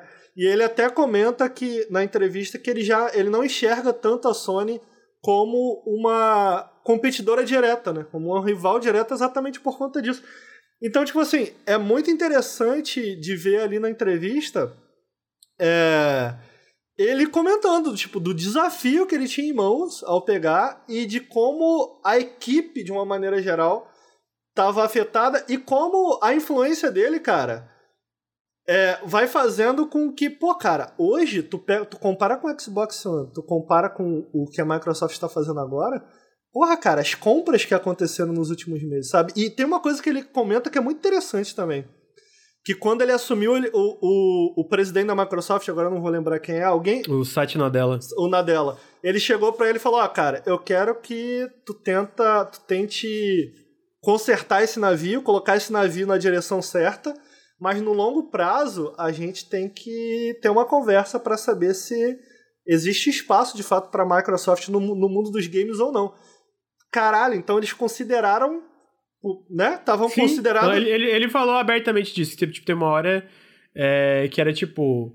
Que eles estavam se questionando, é tipo, cara, o que, que o Xbox representa aqui para dentro da Microsoft, né? E tu vê. A, cara, eu acho que é muito claro para quem acompanha a indústria como um todo há muito tempo eu acho que a mudança de como o Xbox se apresenta, e isso eu falo em questão de recursos, né? De eles poderem fazer as coisas, a partir do ponto que o Phil Spencer entrou como é, EVP, né? Que agora ele senta na mesa de executivo junto com o Satya Nadella, etc. A mudança de apoio que ele tem na organização macro é, cara, a diferença é radical, assim, é muito grande. Não só, pô, eles compraram a Bethesda, teve, tiveram todas as aquisições. É, ele, a, a, expansão ele... interna de todos os estúdios, o Game Pass, né? Então, tipo, é uma diferença muito claro pra marca e isso tu vê. Eu sinto que tu vê refletido até na qualidade dos jogos, Sim. né? O Forza é, tendo mais tempo, muito bem, né? ele, ele fala isso. Uhum. É, que ele tinha que, que ele tinha como missão redescobrir qual seria a filosofia do Xbox.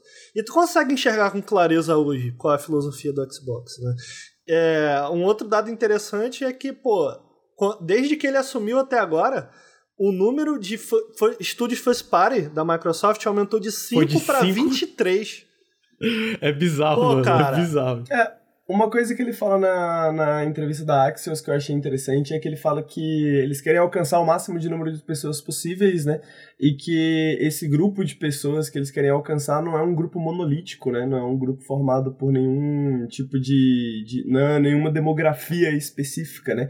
Então, a, a, além da parte tecnológica, né? Da questão da acessibilidade tecnológica que eu acho que o Phil Spencer trouxe nessa leva aí do, da Microsoft, eu acho que existe uma preocupação de cultura também, né? É, é, é, é, o que me parece, pelo menos, da, da, da, entrevista da Axios, né? E eu acho que se reflete um pouco no, no Game Pass e no serviço do Xbox hoje em dia, porque ele fala justamente dessa questão de que, mano, a Xbox tinha esse, esse marketing, né? É, e aí, eu acho que é mais uma paráfrase, né? mas que a Xbox tinha esse marketing pros gamers, né? Isso, o, ele fala o, disso, o original, né? é o game é mil graleiro, né? O game é mil graleiro. E agora eles querem expandir isso aí, né? Eles querem expandir isso aí, não, não, não quer, é, é, acha que isso, ele acha que isso aí, ele considera isso aí um erro, né? Que isso aí foi um erro deles, tal, tal, tal. E eu acho que isso se reflete no serviço, Interessante né? ele falar disso abertamente no... também, né? Tipo... Exatamente, exatamente. Tipo assim, pô, eu acho que, né, tava num caminho meio esquisito ali, tal, tal, tal. Então eu acho que as duas coisas, elas se complementam, né? Você tem essa acessibilidade tecnológica, né, de, pô, xCloud, Game Pass, etc, etc, etc. mas você também tem essa, é, é, é, essa diversidade na maneira que os jogos são produzidos, né? Os estúdios que, que estão no Game Pass, você vê uma diversidade no tipo de gênero que eles produzem, né? No uhum. tipo de, de, de Tem uma de variedade vibe. muito de grande de jogos ali sendo desenvolvidos, né? Exatamente, né? E, e, e, eu acho que isso é um grande aspecto, né? Isso é um grande aspecto para atrair pessoas que às vezes não, não se envolvem tanto com videogame, né? Porque uma pessoa que não se envolve tanto com videogame não tem um console, mas às vezes tem um PC. E aí, porra, não se envolve tanto com videogame, mas e, e aí, porra, não tem um não tem um controle, não quero às vezes ter uma, uma conta no Steam, comprar um jogo e tal, tal, tal, mas eu posso ter uma conta no Xbox Game Pass e testar alguns joguinhos de vez em quando que eu tô afim, né? Então, eu, eu, eu acho que esse, esse entendimento, assim, né, esse, esse foco não só no público mais dedicado, que vai passar 70 mil horas para platinar o jogo, mas também essa, é, é, é, esse foco nesse público que é um público que vai jogar menos, que vai jogar com menos frequência, que às vezes vai completar, não tem os dois meses ou seis meses necessários para completar um Game Pass, né, no caso, as ferramentas de acessibilidade, por exemplo, do Forza Horizon, né, no, no, no, nos lançamentos first party e tal, tal. Então eu acho que, que, que tem muita coisa positiva para falar do Phil Spencer, assim, tipo assim, porra, é, é, é, é...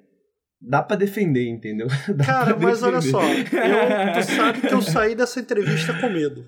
Mas antes de falar disso, eu, alguns dados que eu achei interessantes, ô Henrique, é que ele comenta, né, que tá com 18 milhões de, de assinantes, né? É o último número, né? Ele, eles estão mantendo esse último número um bom tempo já. E aí ele comentou que quem é assinante gasta 50% mais nos jogos do que não assinantes. Achei isso um dado interessante, né? É, uma outra coisa que ele comentou, que eu achei interessante, bom, eu não sei se ele comentou é um dado que a matéria trouxe, né? Mas a matéria traz esse dado que é, o nível de engajamento com, um dado game que está no Game Pass, ou a quantidade de jogadores e tal, ela cresce até oito vezes quando está no Game Pass. Então, esse também é um dado interessante. Eu fico imaginando, pô, para um jogo como Avengers, parece meio imperdível. Pô, pera aí, vai, vai crescer em 50% a quantidade de gasto que, que a galera faz dentro do jogo. E faz sentido, né? Tipo, o jogo tá, entre aspas, de graça. Aí tu, ah, ok, eu gostei desse jogo. Acho que eu vou comprar um, uma roupinha, um DLC. Eu acho que isso faz sentido, né? É... É, é, é no final das contas, as pessoas têm um. Tem, é, elas têm. Beleza.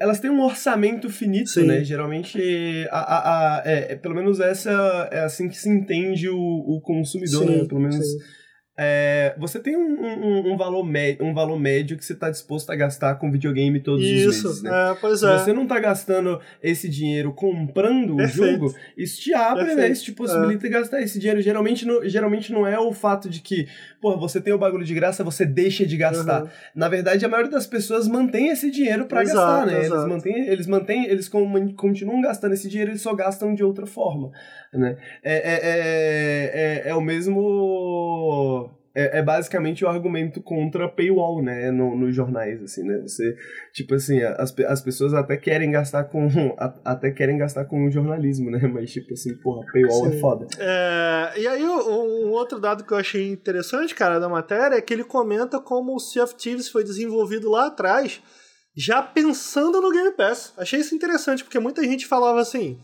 Pô, esse jogo é perfeito do Game Pass, mas ele, eu, se eu bem me lembro, ele saiu antes do Game Pass, né? Ele foi integrado depois que o Game Pass saiu, ele foi pro serviço, mas ele fala na entrevista que o jogo já foi desenvolvido sendo pensado para o Game Pass, né? Eu achei... Lucas, confirma aí, Sea of Thieves saiu antes ou, saiu ou, antes, saiu ou depois antes do Game Pass? Saiu antes. Não, ele saiu no lançamento no Game Pass. Não, o Sea já tinha sido lançado.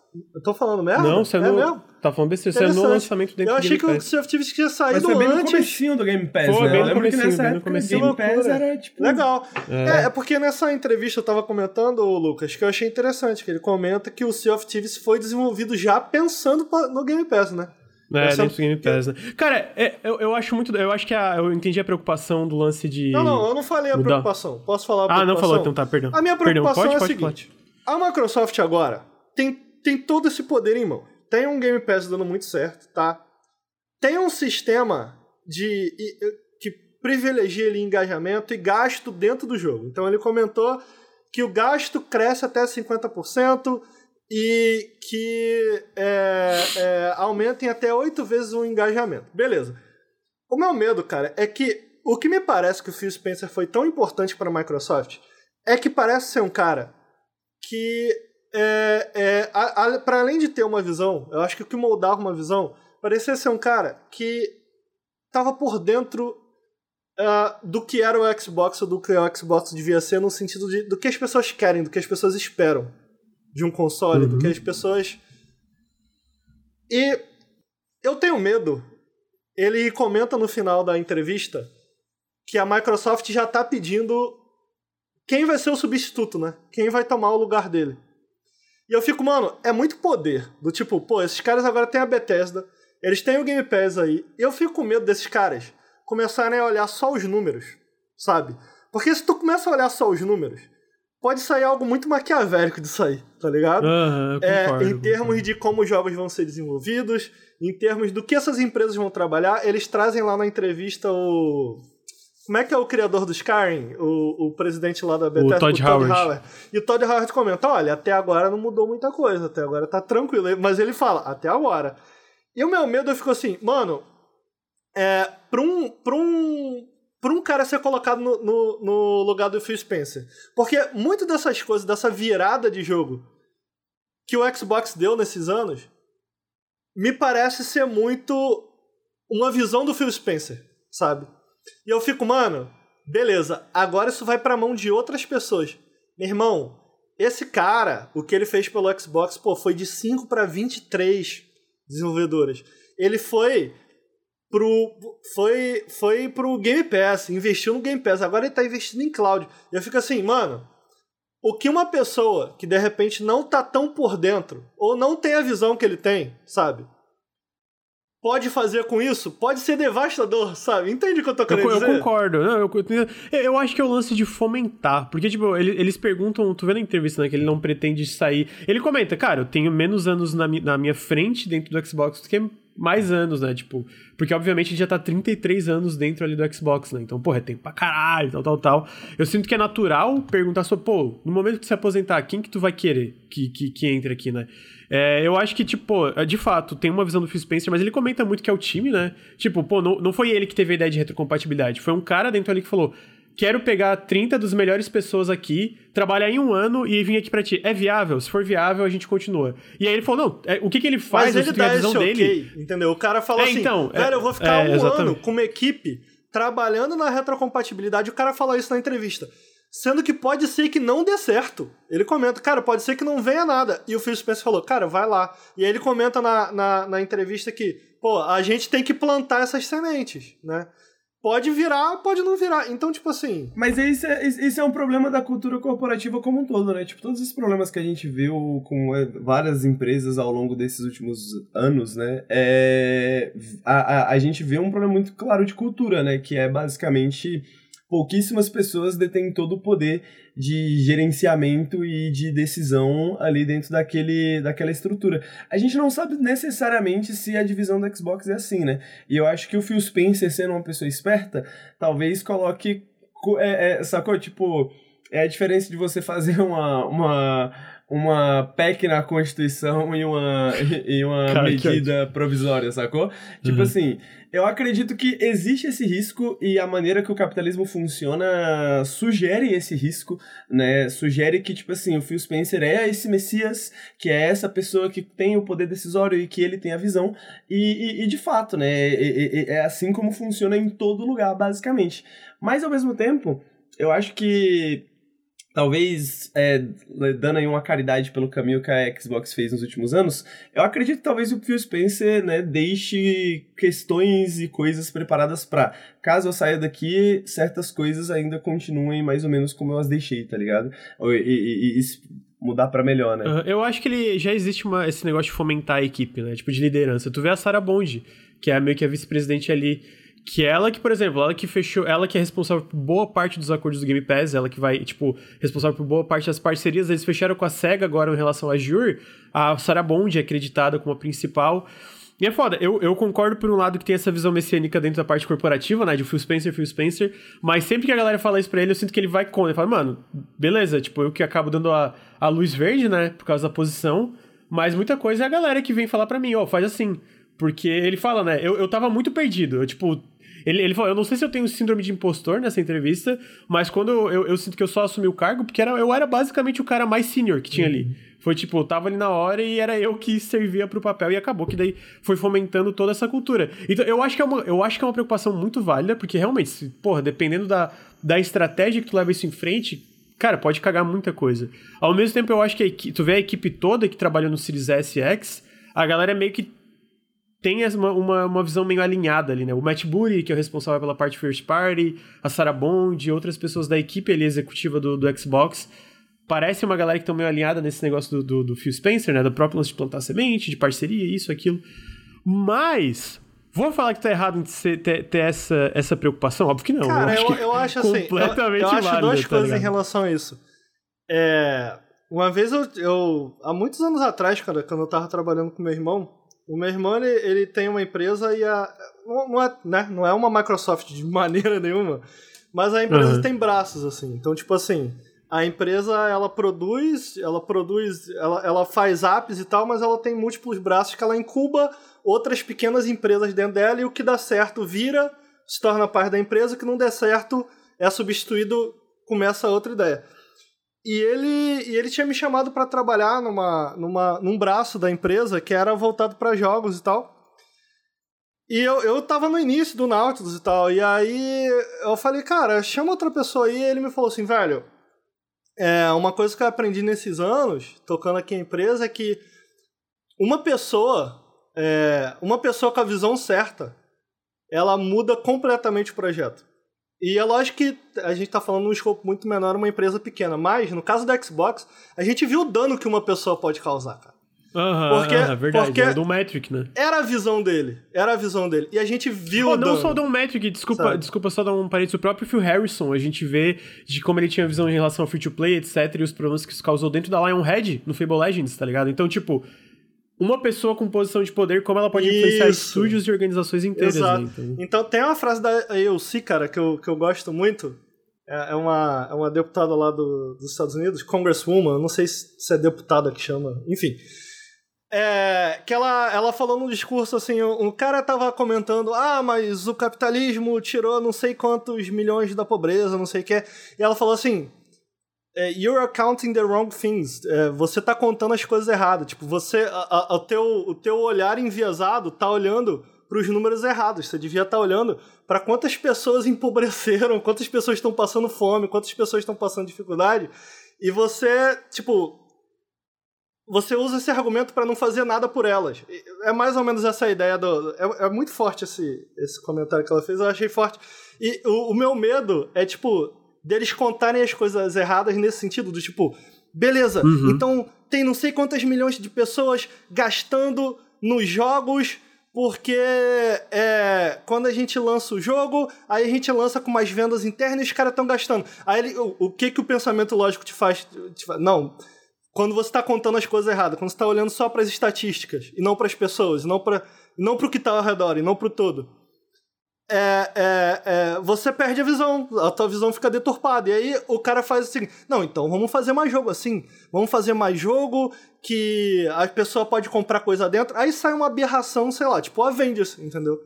Que é um, Sim, um jogo algoritmo, sabe? É isso que eu tô querendo dizer, sabe? Sim. Então, quando... Sim, não, eu concordo, amigo. Eu acho, porra. Desculpa, eu não quis te não, cortar. Não, não, era isso que eu, eu, eu queria falar. É que tu parou de falar que eu concordo, pareceu que eu te cortei, não, tá ligado? Não é, era eu, intenção. Eu, eu, eu acho que quando você vê, tipo, a Epic Games se aproximando de, de criptomoeda, né, e essas paradas assim, eu acho que... Eu queria acreditar que a gente passou desse período, sabe? Mas eu acho que vai dessa questão que o Phil Spencer comentou até dele não se considerar competidor da Sony, né? Não contra a Xbox da Sony. Eu acho que existia um tempo onde a gente tinha um mercado de videogame que era uma indústria de videogame que era mais monolítica, sabe? E eu acho que aí você tinha esses grandes movimentos, assim, tipo, de monetização absurdos, né? Bizarros, que levou a dezenas de tendências aí nos últimos 10 hum, anos. Dezenas tal, tal, de aberrações, como o Ricardo chama também. Dezenas de aberrações, né? Dezenas e dezenas e dezenas, né? Tipo assim, e leis mudando, e regulação mudando, e etc, etc, etc. E eu acho que foi esse período meio velho oeste, sabe? Esse período meio velho oeste. Eu acho que agora acho que a gente tem uma, uma, um, uma segmentação maior, assim, de como cada empresa vai se aproximar de certas questões e tal, tal, tal, tal, tal, tal, tal, tal. Então, tipo, eu não vejo monetização se... Bom, e aí o tempo vai dizer, né? Porque o, o Battle Pass do Halo tá aí para me provar errado também.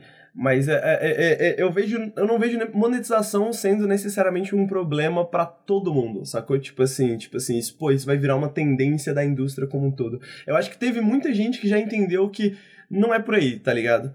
Não é por aí, a gente tem que ir com calma, né? Porra, calma lá, piloto, tal, tal, tal, coloca o pé no freio, papapá. Então, é, é, é, eu sinto que esses riscos estão cada vez menores, assim, sabe?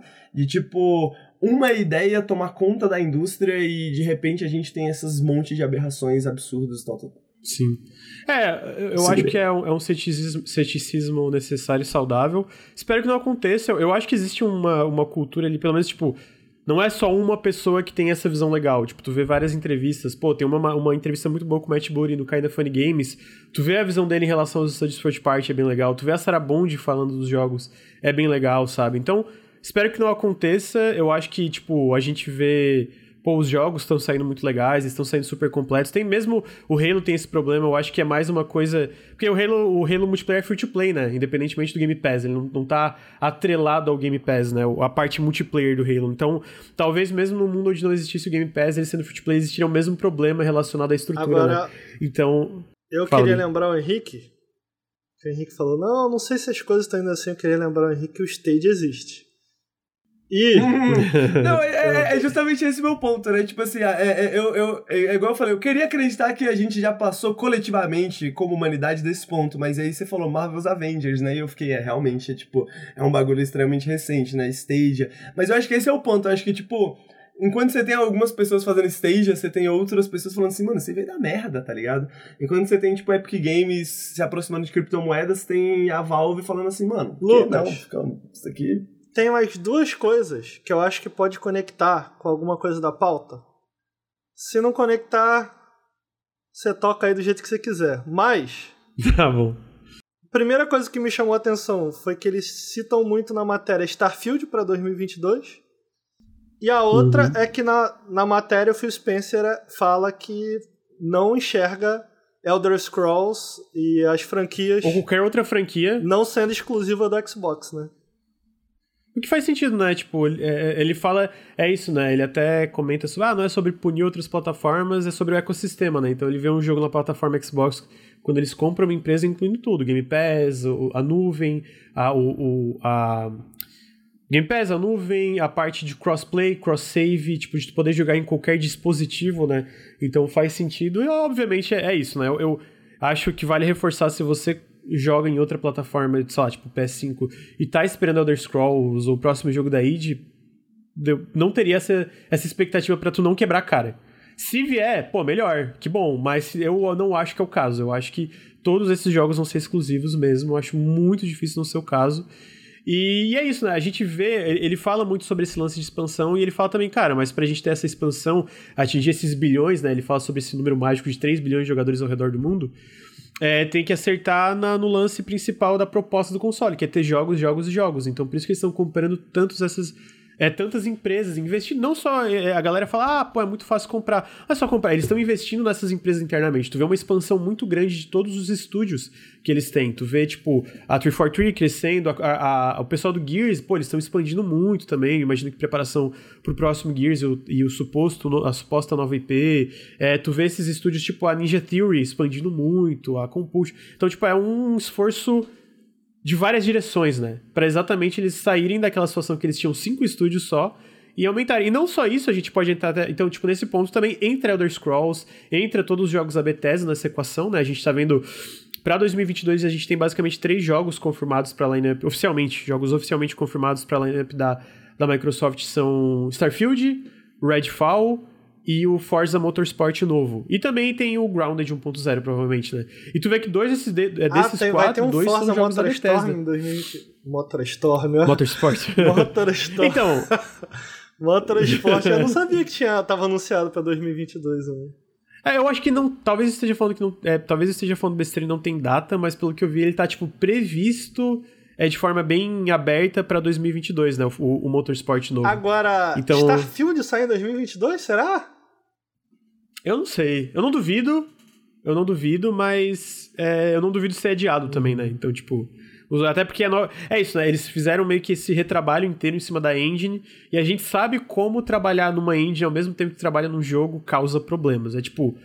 Todos os jogos do mundo que tiveram que ter retrabalho na engine enquanto ele estava sendo desenvolvido causou problemas no desenvolvimento, natural, né? Então, vamos ver. Eu espero que, que saia, né? É, mas se não sair, eu acho que é, é compreensível também no caso, né? É, tem um. E aí, dentro disso. Fala, Não, tem um falar. negócio que ele comenta também na matéria que eu achei curioso. Isso é só curiosidade que ele queria colocar um motorzinho. Tu viu isso? Ele queria botar um motorzinho na logo do Xbox para caso você Ah, usasse o console em pé ou de lado, ele automaticamente girasse o logo. E todo mundo adorou e tal, mas aí eles foram ver o preço e era um dólar por console. Eles falaram, ah, um dólar dá, né? Aí de repente ele pensou assim, pô, mas eu vou vender é, pelo menos uns 20, 30 milhões desses consoles. Então, um dólar virou 30 milhões. Aí eles desistiram. Virou. Aí é. falaram, ah, deixa pra lá. Não. Achei curioso, achei legal.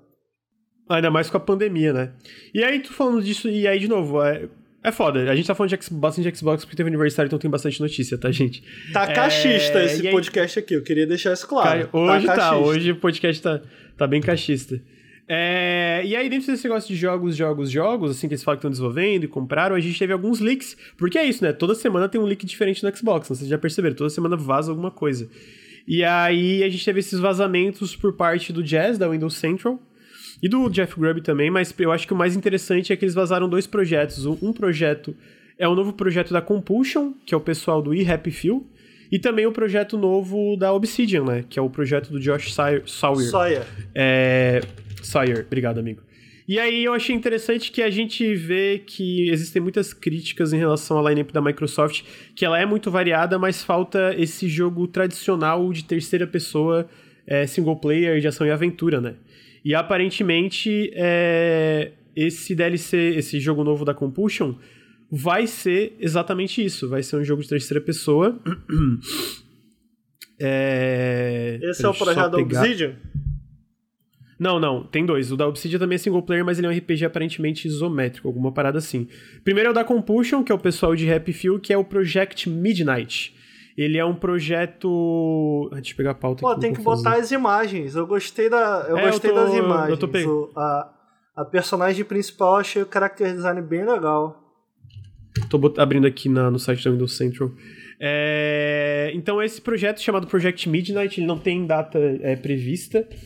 E ele é um jogo de terceira pessoa, de ação e aventura, é, baseado.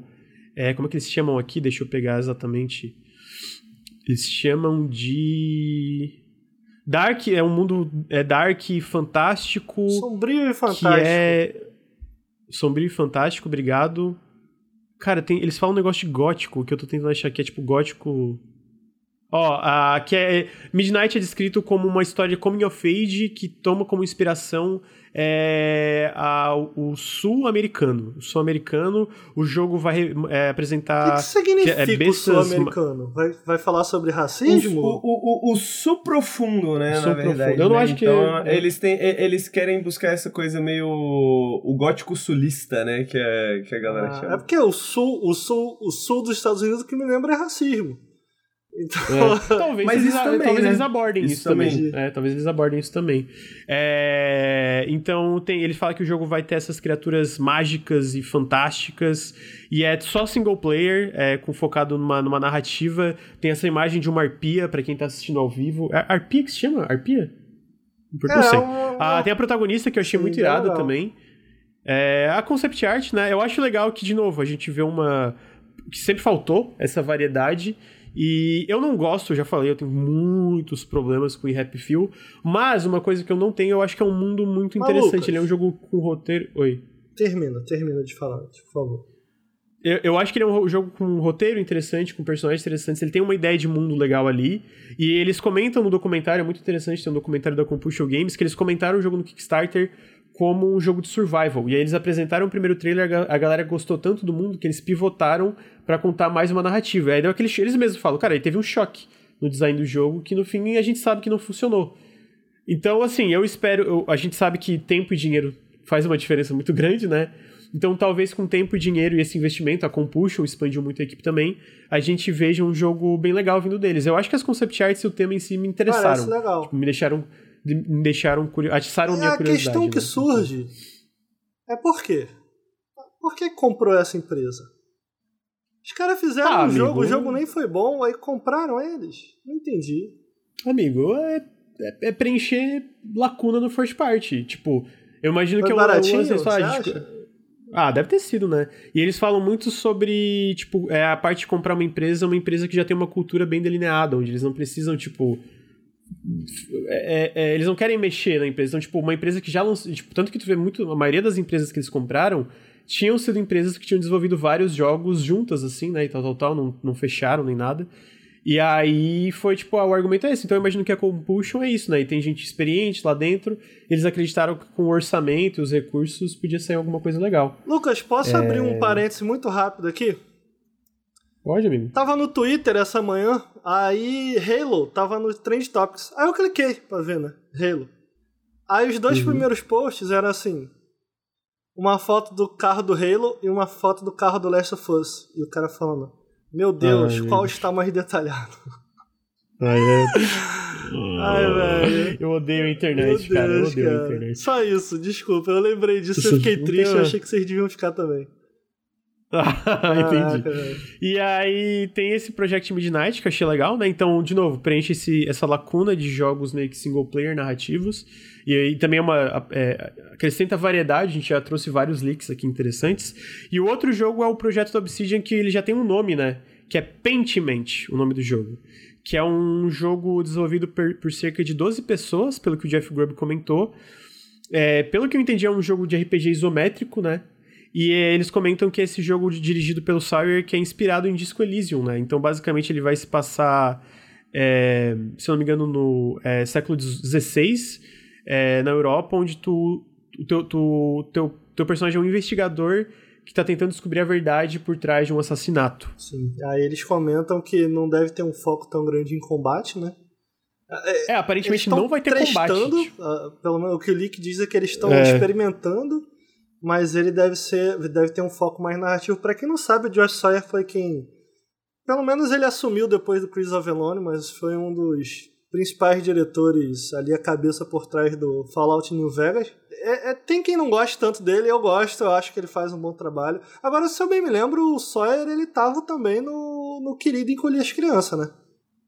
Ele ele não, tava Ele- dirigindo ele, esse anunciou, jogo? Não, não. Ele anunciou o jogo junto lá no evento, porque ele é o diretor de design da, da empresa, mas quem é o diretor do. É o. Se eu não- o Luiz cara, não gosta é- do é o Sawyer. Adam Brennick. O Luiz não gosta do Sawyer. O Eu Adam acho. Brennick. É porque. é, o, o- bom, a gente for começar a falar de New Vegas aqui, a gente fica até amanhã. Porque o New Vegas ele tem. É, é excelente, mas ele tem suas questões.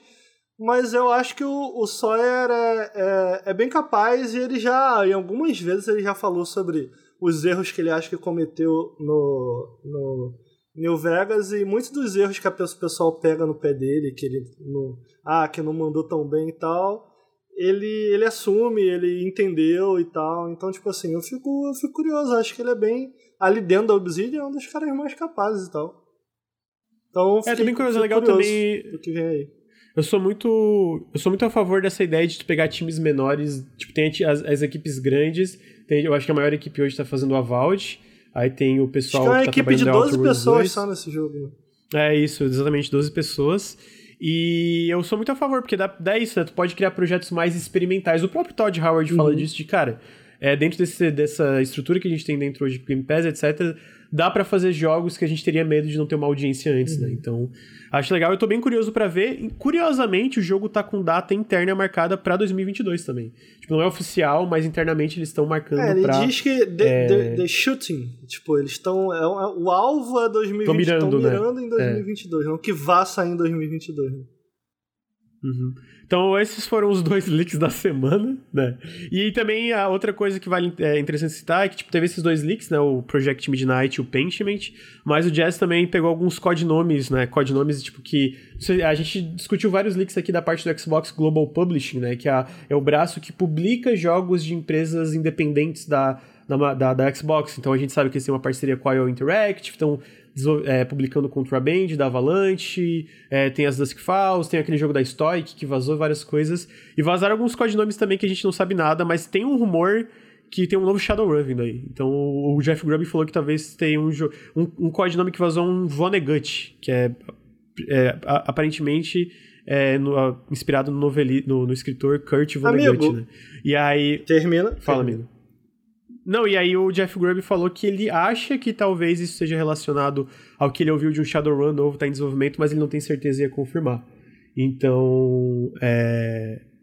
Então eu achei legal. Pô, eu... o que que eu gosto de todos esses leaks, de novo, é a variedade. Eu acho que tem muita coisa diferente, sabe? Pô, isso, variedade sempre é bom, tá ligado? O que, e, e, de novo, a gente falando disso acompanhando todo o trajeto do Xbox, que antes tinha até o meme do Halo Force Gears, com razão, é, é legal ver a direção que eles estão indo agora, né? Tu ia comentar alguma coisa? Eu ia comentar que a gente terminou o primeiro bloco de uns 15, que eu fiquei hoje é... três horas, meu irmão, lendo isso aqui tudo. Então, eu queria saber o que, que você acha de hoje, já que é o meu primeiro dia de volta ao café, agora oficialmente pelo Nautilus. Eu queria apresentar a próxima notícia, pra gente passar bem rápido nela. Você vai me permitir? Pode apresentar. Olha só, claro, chat. Ninguém aguenta mais saber desse jogo. O Lucas, ele faz a porra da pauta e ele coloca essas porcaria toda vez. Cyberpunk não pode entrar uma vez. Deep Rock Galactic atingiu 3, 3 milhões de cópias vendidas. Parabéns. Acabou. Próxima notícia, vai. Tá bom. Que isso, irmão? Todo dia esse jogo, jogo cara. quantas Todo cópias? Deep Rock dia, velho. Ele com certeza ia querer falar um monte, que o jogo é legal, que ele tem saudade. Meu irmão, basta vocês saberem isso. Vendeu, vendeu bem o jogo. Parabéns pros criadores. Quanta, quantas ah, cópias, Lucas? 3 milhões, amigo. 4 milhões jogaram Próxima no total. notícia, irmão. Oh. Deep Rock Galactic, que é aquele Rock, jogo lá do, dos anão Legal, né, cara? Ah, que fica, pô, minerando, pô, legal. legal. Toda né, semana tem uma notícia legal da CD Projekt ninguém traz, não traz, né? Eu trouxe, Todo, tu não tava no podcast. Toda semana tem Deep Rock, mané. Ah, não tem. Chega, não tem, vai, não, próxima não. notícia. ó, essa notícia do, do. Ó, a notícia do ETA Digital eu estudei a fundo, quero saber se você vai trazer. E a notícia da NPD eu achei interessante também. É, eu vou linkar agora, já que tu falou de vendas. A gente teve a NPD de outubro. A NPD, para quem não sabe, é, o, é a organização lá que, é, que contabiliza as vendas de software de, de videogame nos Estados Unidos. E a gente teve alguns números. É, é um número que eu acho muito legal, até porque jogo, eu, eu, gostei bastante do jogo. É que Metroid Dread foi o terceiro jogo mais vendido de outubro, atingindo a marca de 854 mil cópias vendidas só nos Estados Unidos o que transforma ele no maior lançamento da história de um Metroid nos Estados Unidos, com mais do dobro do lançamento de Metroid Prime. Isso só nos Estados Unidos. A gente sabe que o jogo já vendeu uns 200 mil no Japão, então já passou de um milhão. Contabilizando no mundo é inteiro deve estar né, bem alto. Por que, né? que Hollow Knight vende 300 milhões e Metroid vende 1? Amigo, o Hollow Knight vendeu 3 milhões e demorou um tempão. O Metroid tá num lançamento bem é, mais rápido, tá bem mais bom, rápido. então? É, aham. Tá, tá bem Mas bom. Não tá, tá muito bom, bom, tá, né? tá só bom. Não, tá bem. Amigo, é o maior lançamento da história da franquia. Pô, mas não é Metroid, não né, mano? É uma série clássica aí. Eu não entendo Sim, por exatamente. que ninguém gosta de Metroid. Qual que é o problema? Pô, amigo, mas. Um... Caralho, 854 mil cópias só nos mas olha Estados só, mas é, mas é, mas é, olha só. mas é. Pô, cara, é da Nintendo, entendeu? Os caras investem em marketing, os caralho.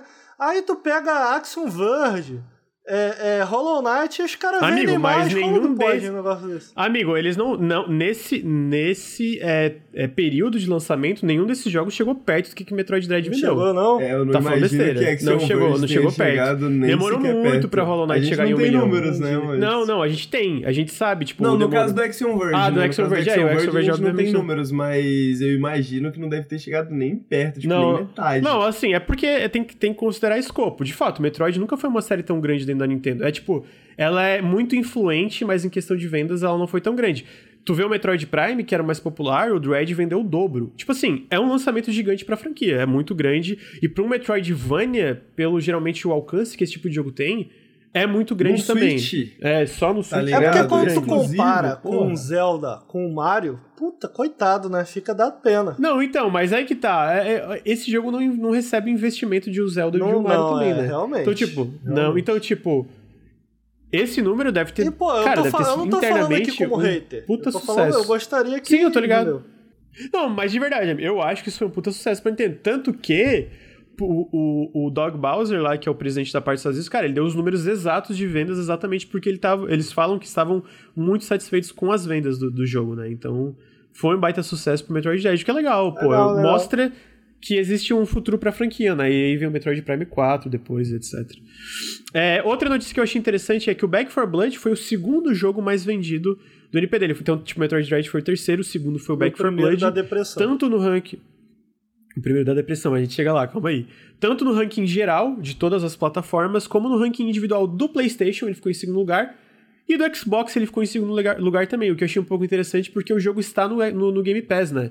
Ah, o, o Jeff Grubb até fez uma matéria que se tu pega comparativamente, as vendas no Xbox foram menor do que a do PlayStation, mas é natural porque existem muito mais PlayStations no mundo, né? Então, tipo, é, a, a porcentagem vai ser menor. Mas ele, ele, é- o Jeff Grubb comenta, cara, parece que o Game Pass não chegou a afetar as vendas no lançamento, nesse período Pô, de mas tu tá lançamento. né? cachista hoje, hein, mano? Até quando a Sony ganha, tu tá falando, ah, não, ganhou, mas ó, não é bem Amigo, assim. Não, amigo, tá é que eu- hoje, o que que eu- Aí, a galera deve Eu tá achei puta. interessante.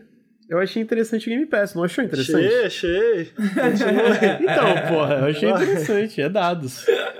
É, e então, ah, mostra que o jogo tá, tá vendendo muito bem, né? O que, tipo, se ele ficou em segundo, mostra que pelo menos ele vendeu mais de um milhão de cópias só, é, no mês de lançamento, que eu acho que é um número bom. E tem que melhorar umas coisinhas ali, né? De dificuldade.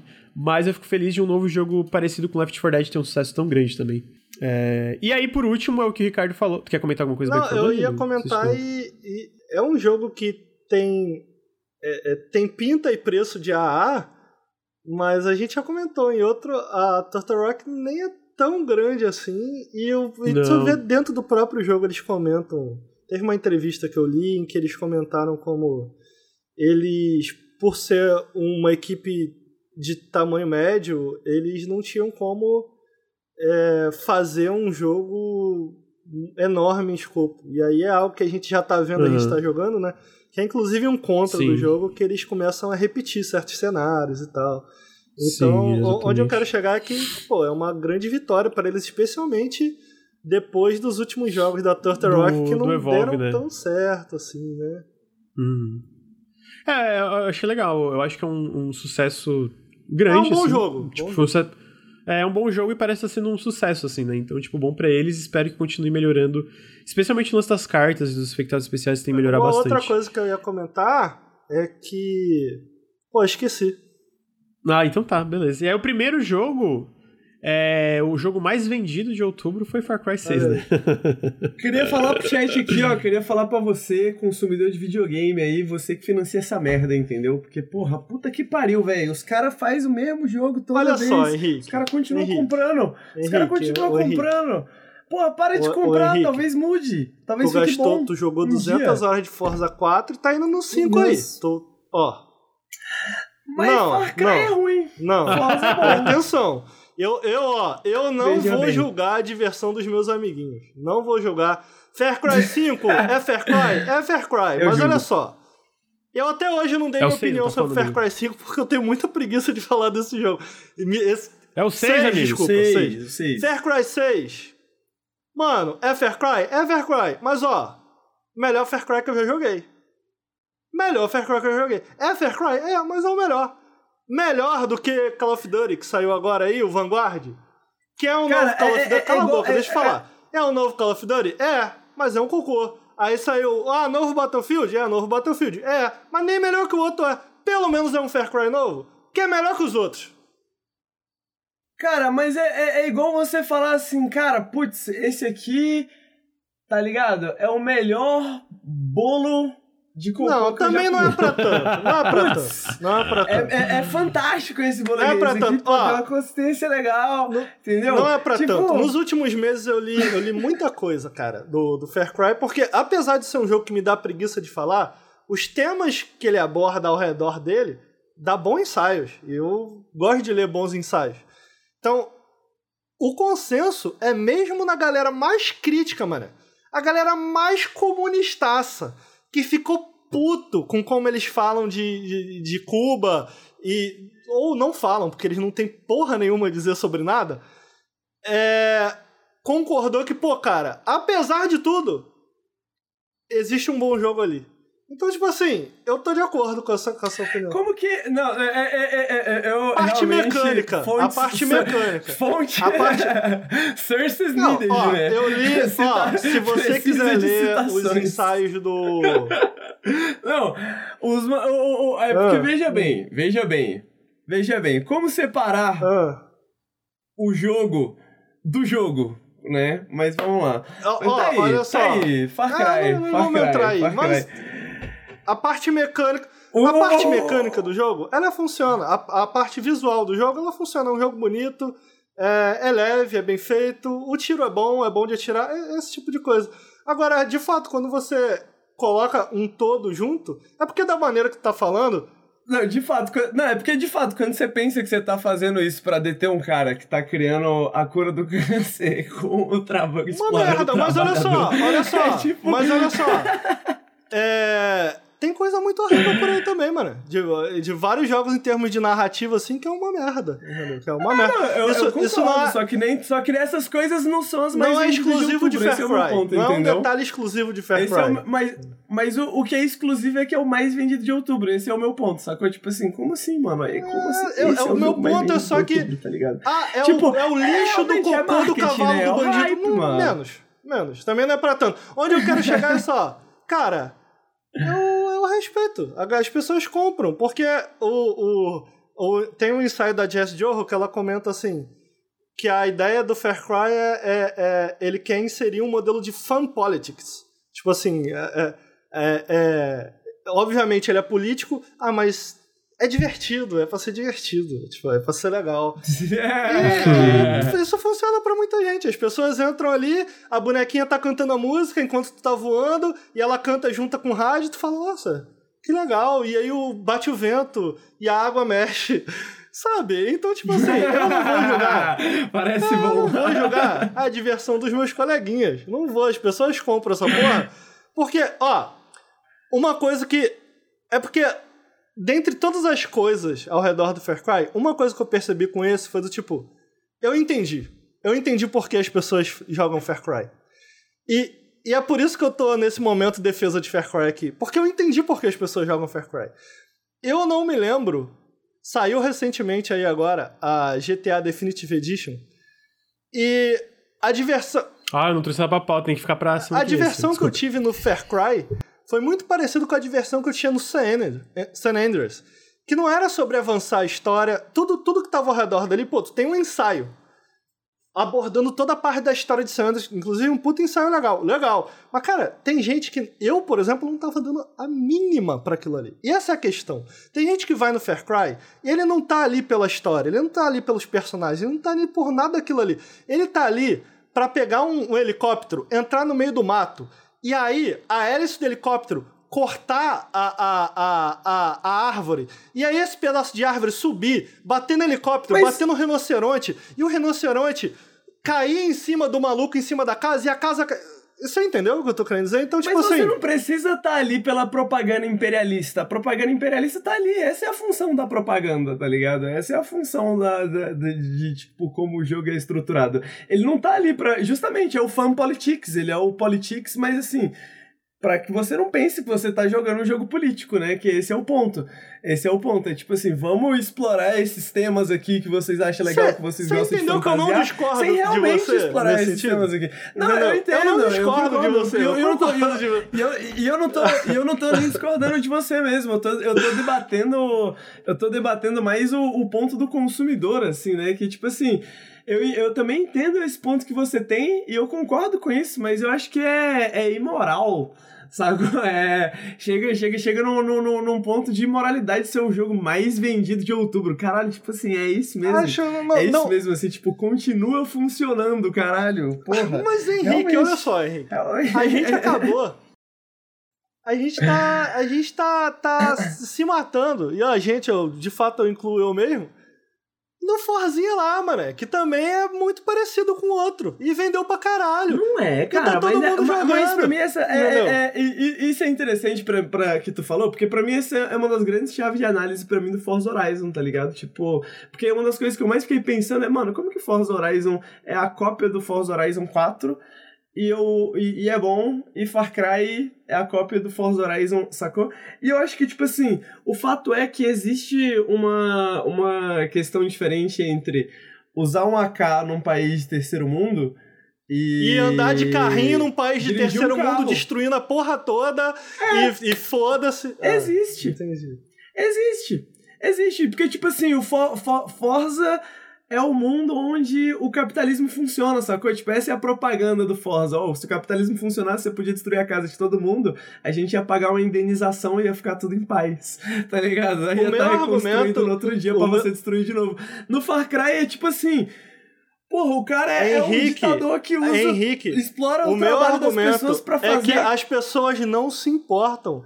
A, É, tipo- a- é, a diversão, a diversão que Sim, as pessoas a não se diversão que. Far Cry é o ponto proporciona é muito similar à diversão que eu encontrava lá atrás no GTA San Andreas, que eu não vejo tantas franquias irem por essa direção. Então, quando eu digo, calma, Mas deixa eu acabar de é falar, o porra. seu, as pessoas não se Deixa eu importam. acabar de falar. As pessoas não se importam, isso que é o O meu ponto é um tipo, é um tipo de diversão que você não encontra em muitos jogos hoje. Esse, esse, esse tipo exato, com esse foco nesse tipo de diversão, nesse público, não é uma parada que tu encontra tanto. Até GTA não faz mais isso.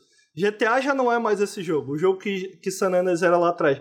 Então, tipo assim, eu entendi. Eu, eu não gosto de Far Cry. Eu, eu, pô, você me perguntar, mano, você recomenda Far Cry 6? Não, eu não recomendo.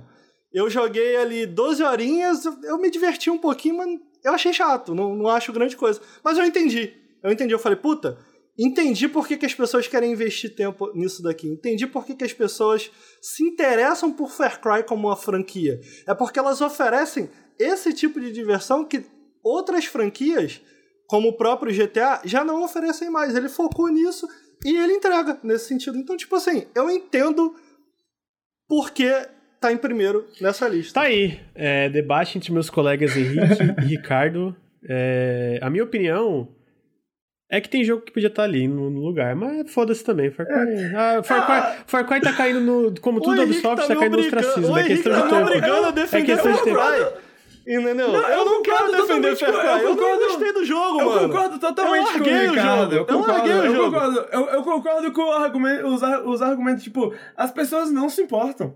E, é- e- e aí eu entendo por que, o jogo tá ali. Eu também entendo. Eu é não tô falando É só- que só- funciona, só- entendeu? Eu não tô falando Entendeu? que o fan politics É só- dele funciona. Eu não tô falando. Sabe, essa não é a minha questão. Meus amigos, eu vou ter que Tá cortar bom. a discussão aqui.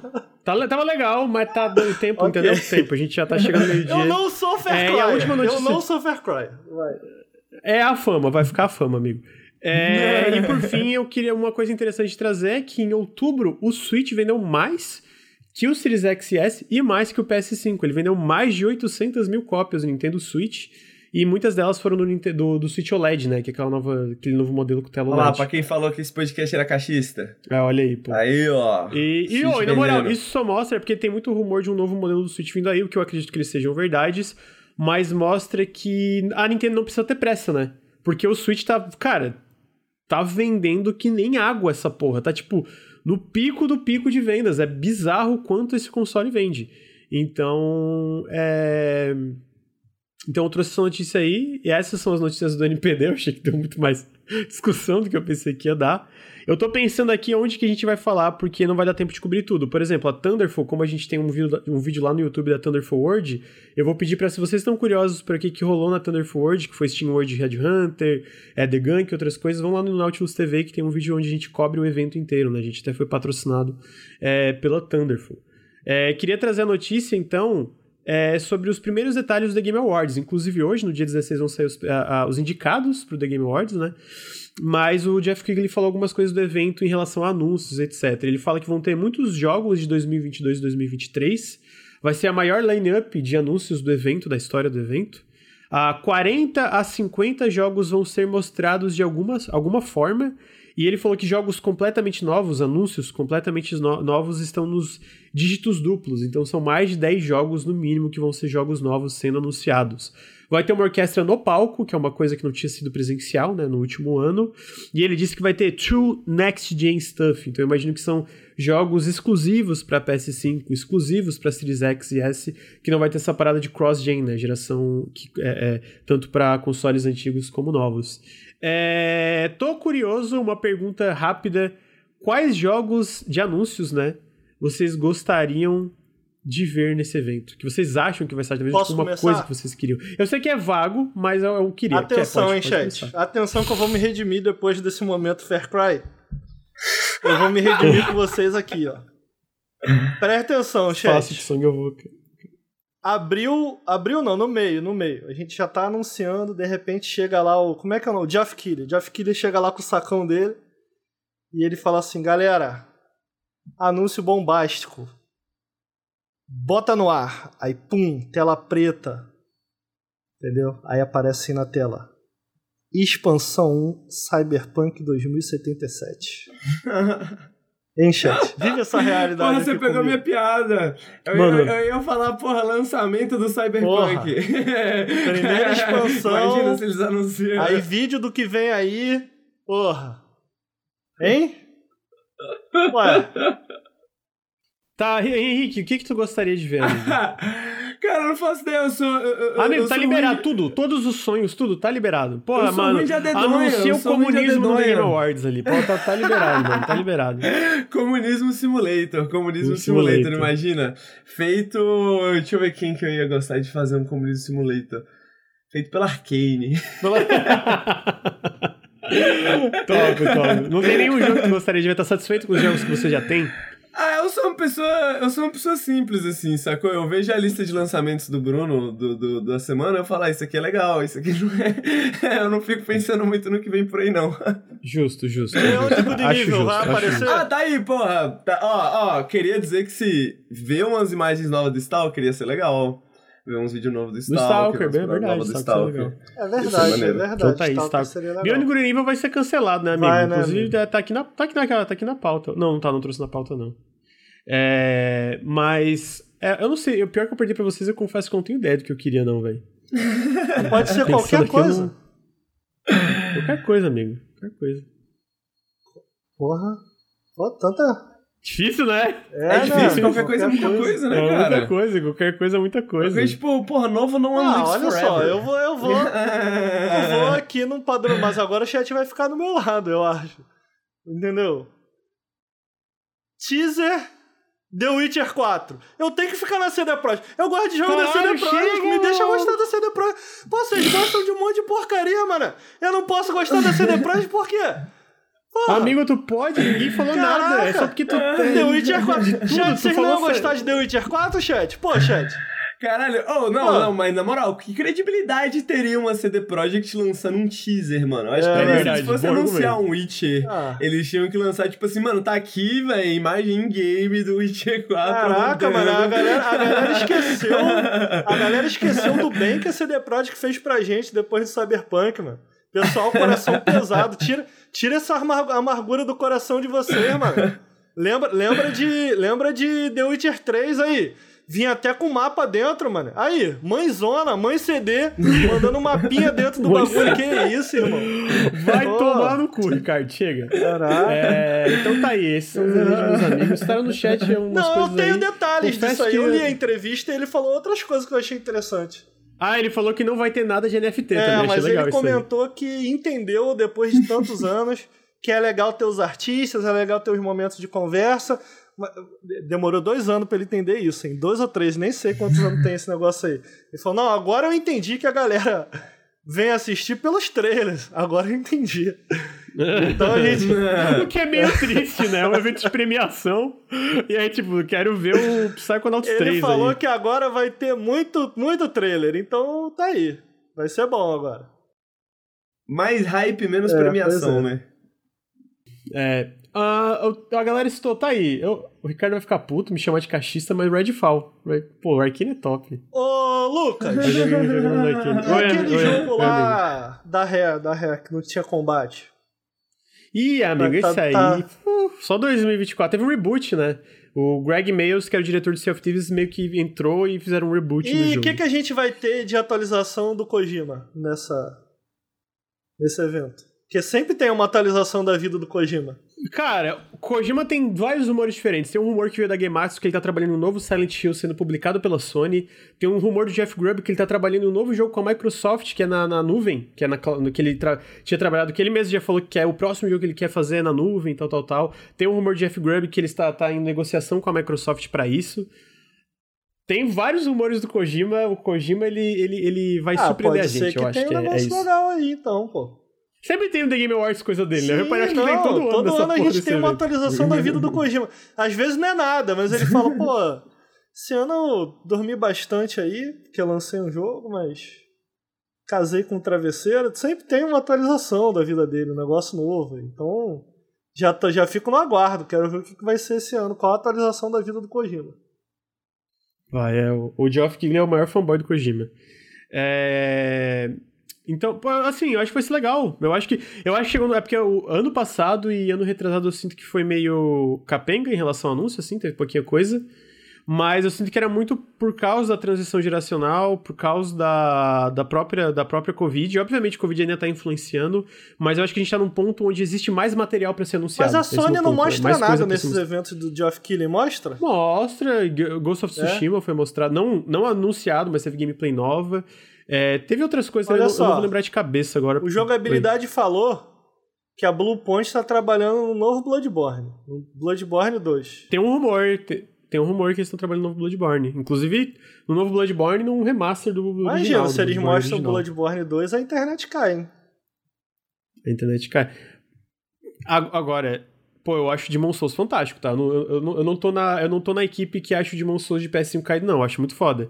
Dito isso, ficam. Eu não sei se a, a, a Bluepoint consegue não, fazer um Bloodborne 2. A jogabilidade 2. tá mais animado pra Pinocchio Souls do que Bloodborne 2 pelos caras. É palhaçada aquele site lá, né? Pô. Pô, Pinocchio Souls não. parece irado. É. Ah, deixa eu ver se tem mais alguma coisa que dá tempo de a gente falar hoje. Ah, tá aqui, a Unity, que tu falou que estudou essa pauta, eu trouxe pra você, meu amigo. É Saiu uma notícia. Pô. Eu achei muito. Acho que dá tempo, né? Vai. Não?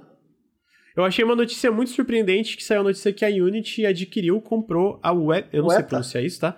Weta Digital, que é a empresa do Peter Jackson, né? Aquela de efeitos especiais, que ajuda em vários filmes, pô, sei lá, Senhor dos Anéis, né, o Gollum. Acho que eles também trabalharam no Vingadores e, e, etc, várias coisas, pelo menos pelo vídeo parece que eles trabalharam no eles Vingadores. Eles trabalharam em Avatar, todos... King Kong, Senhor dos Anéis, A Little Battle Angel, Black Widow e Falcão e Bracinho. Tá bom de informação pra você? Bracinho é muito bom. Aí. Tá ótimo, amigo. E eles comentam que todos os assets e ferramentas da, da Weta vão ser integradas dentro da Unity. Eles citam o metaverso, né? Que isso vai poder ser usado pro metaverso. É, mas eu fico mais curioso de como eles vão implementar isso dentro da, da engine em si, né? Sabe? Tipo, quais vantagens isso vai trazer para os desenvolvedores que trabalham com a Unity. Ricardo, você Não, tem informação eu, sobre é isso? É porque eu, eu, na verdade, eu fui ler porque eu falei, ah, mas o que, que tem de mais? E eu queria passar para o jovem que de repente está escutando a gente aí, o que, que tem de mais? Porra, o que, que tem de mais, cara, é que é um estúdio, acho que vocês sabem, né, consagrado em termos de produção desse tipo de coisa, e agora eles querem, eles basicamente eles produziam um software interno para uso interno e que é que era o, o, o, braço tecnológico de filmes como Avatar, como King Kong, como Senhor dos Anéis. E eles agora querem integrar todos os assets desses filmes porque é, o Peter Jackson diz que para criar o King Kong, por exemplo, eles tiveram que criar uma Nova York por, computador, por computação gráfica. Eles criaram um software só para isso, que eles chamam de CityBot. É, é um software para construir lugares. Porra, beleza, foi para filme, mas olha como isso tem a ver com o que a gente traz aqui para nossa realidade de, de videogame, né? É, e aí outro detalhe, outro exemplo que ele dá é que o King Kong exigiu que eles criassem um software próprio para simulação de pelo, né, do King Kong. É, no Senhor dos Anéis eles falam da criação de um software para conseguir fazer aquelas expressões faciais. Então tipo assim, e eles falam que tudo isso eles pretendem não só os assets, mas também essas ferramentas eles querem implementar em Unity. Então, tipo assim, basicamente o que a gente está que a gente tá recebendo aqui, cara, são esses softwares que a princípio ficavam a portas fechadas para os artistas só da UETA utilizarem, agora sendo integrado, e aí eles falam que isso vai demorar algum tempo, né? Sendo integrada a Unity, cara, e chegando à mão de desenvolvedores. Então, putz, isso é, isso é muito grande, cara. A, a maneira que eu consigo imaginar mais simples é como. É, de repente esses desenvolvedores estarem, né, dadas as devidas proporções, estarem recebendo um pacote Adobe, tá ligado? Do nada, tipo, pra aprender com Premiere, etc. Porque isso entrando, se misturando a Unity, entrando tudo isso na pipeline, esse tipo de, de ferramenta de design é, que são utilizados em filmes, sendo é, é, integrados à Unity, cara, me pareceu, me pareceu, e aí na, nada do que eu li confirma isso ou coisa do tipo. É, me parece que a questão aqui, cara, é, é, me parece meio que uma resposta da Unity em falar, cara, Unreal, a gente tá aqui, a gente quer disputar essa porra, tá ligado? Não sei, foi a impressão que, eu, que me passou, sabe? É, porque eu conheço, tenho alguns amigos desenvolvedores, e apesar da Unity ter toda essa questão de usabilidade, eu não sei se essa é a palavra, é um pouco mais fácil do que a Unreal, mas pelo menos o que eu ouço dizer, né, é que a Unreal ela tá um pouco à frente ainda da Unity em questões de em questões de dessa parte tecnológica. Então me parece ser um passo um pouco na direção nessa direção. Eu achei quando eu parei para ler, do tipo, pô, mas o que que vai estar tá sendo integrado?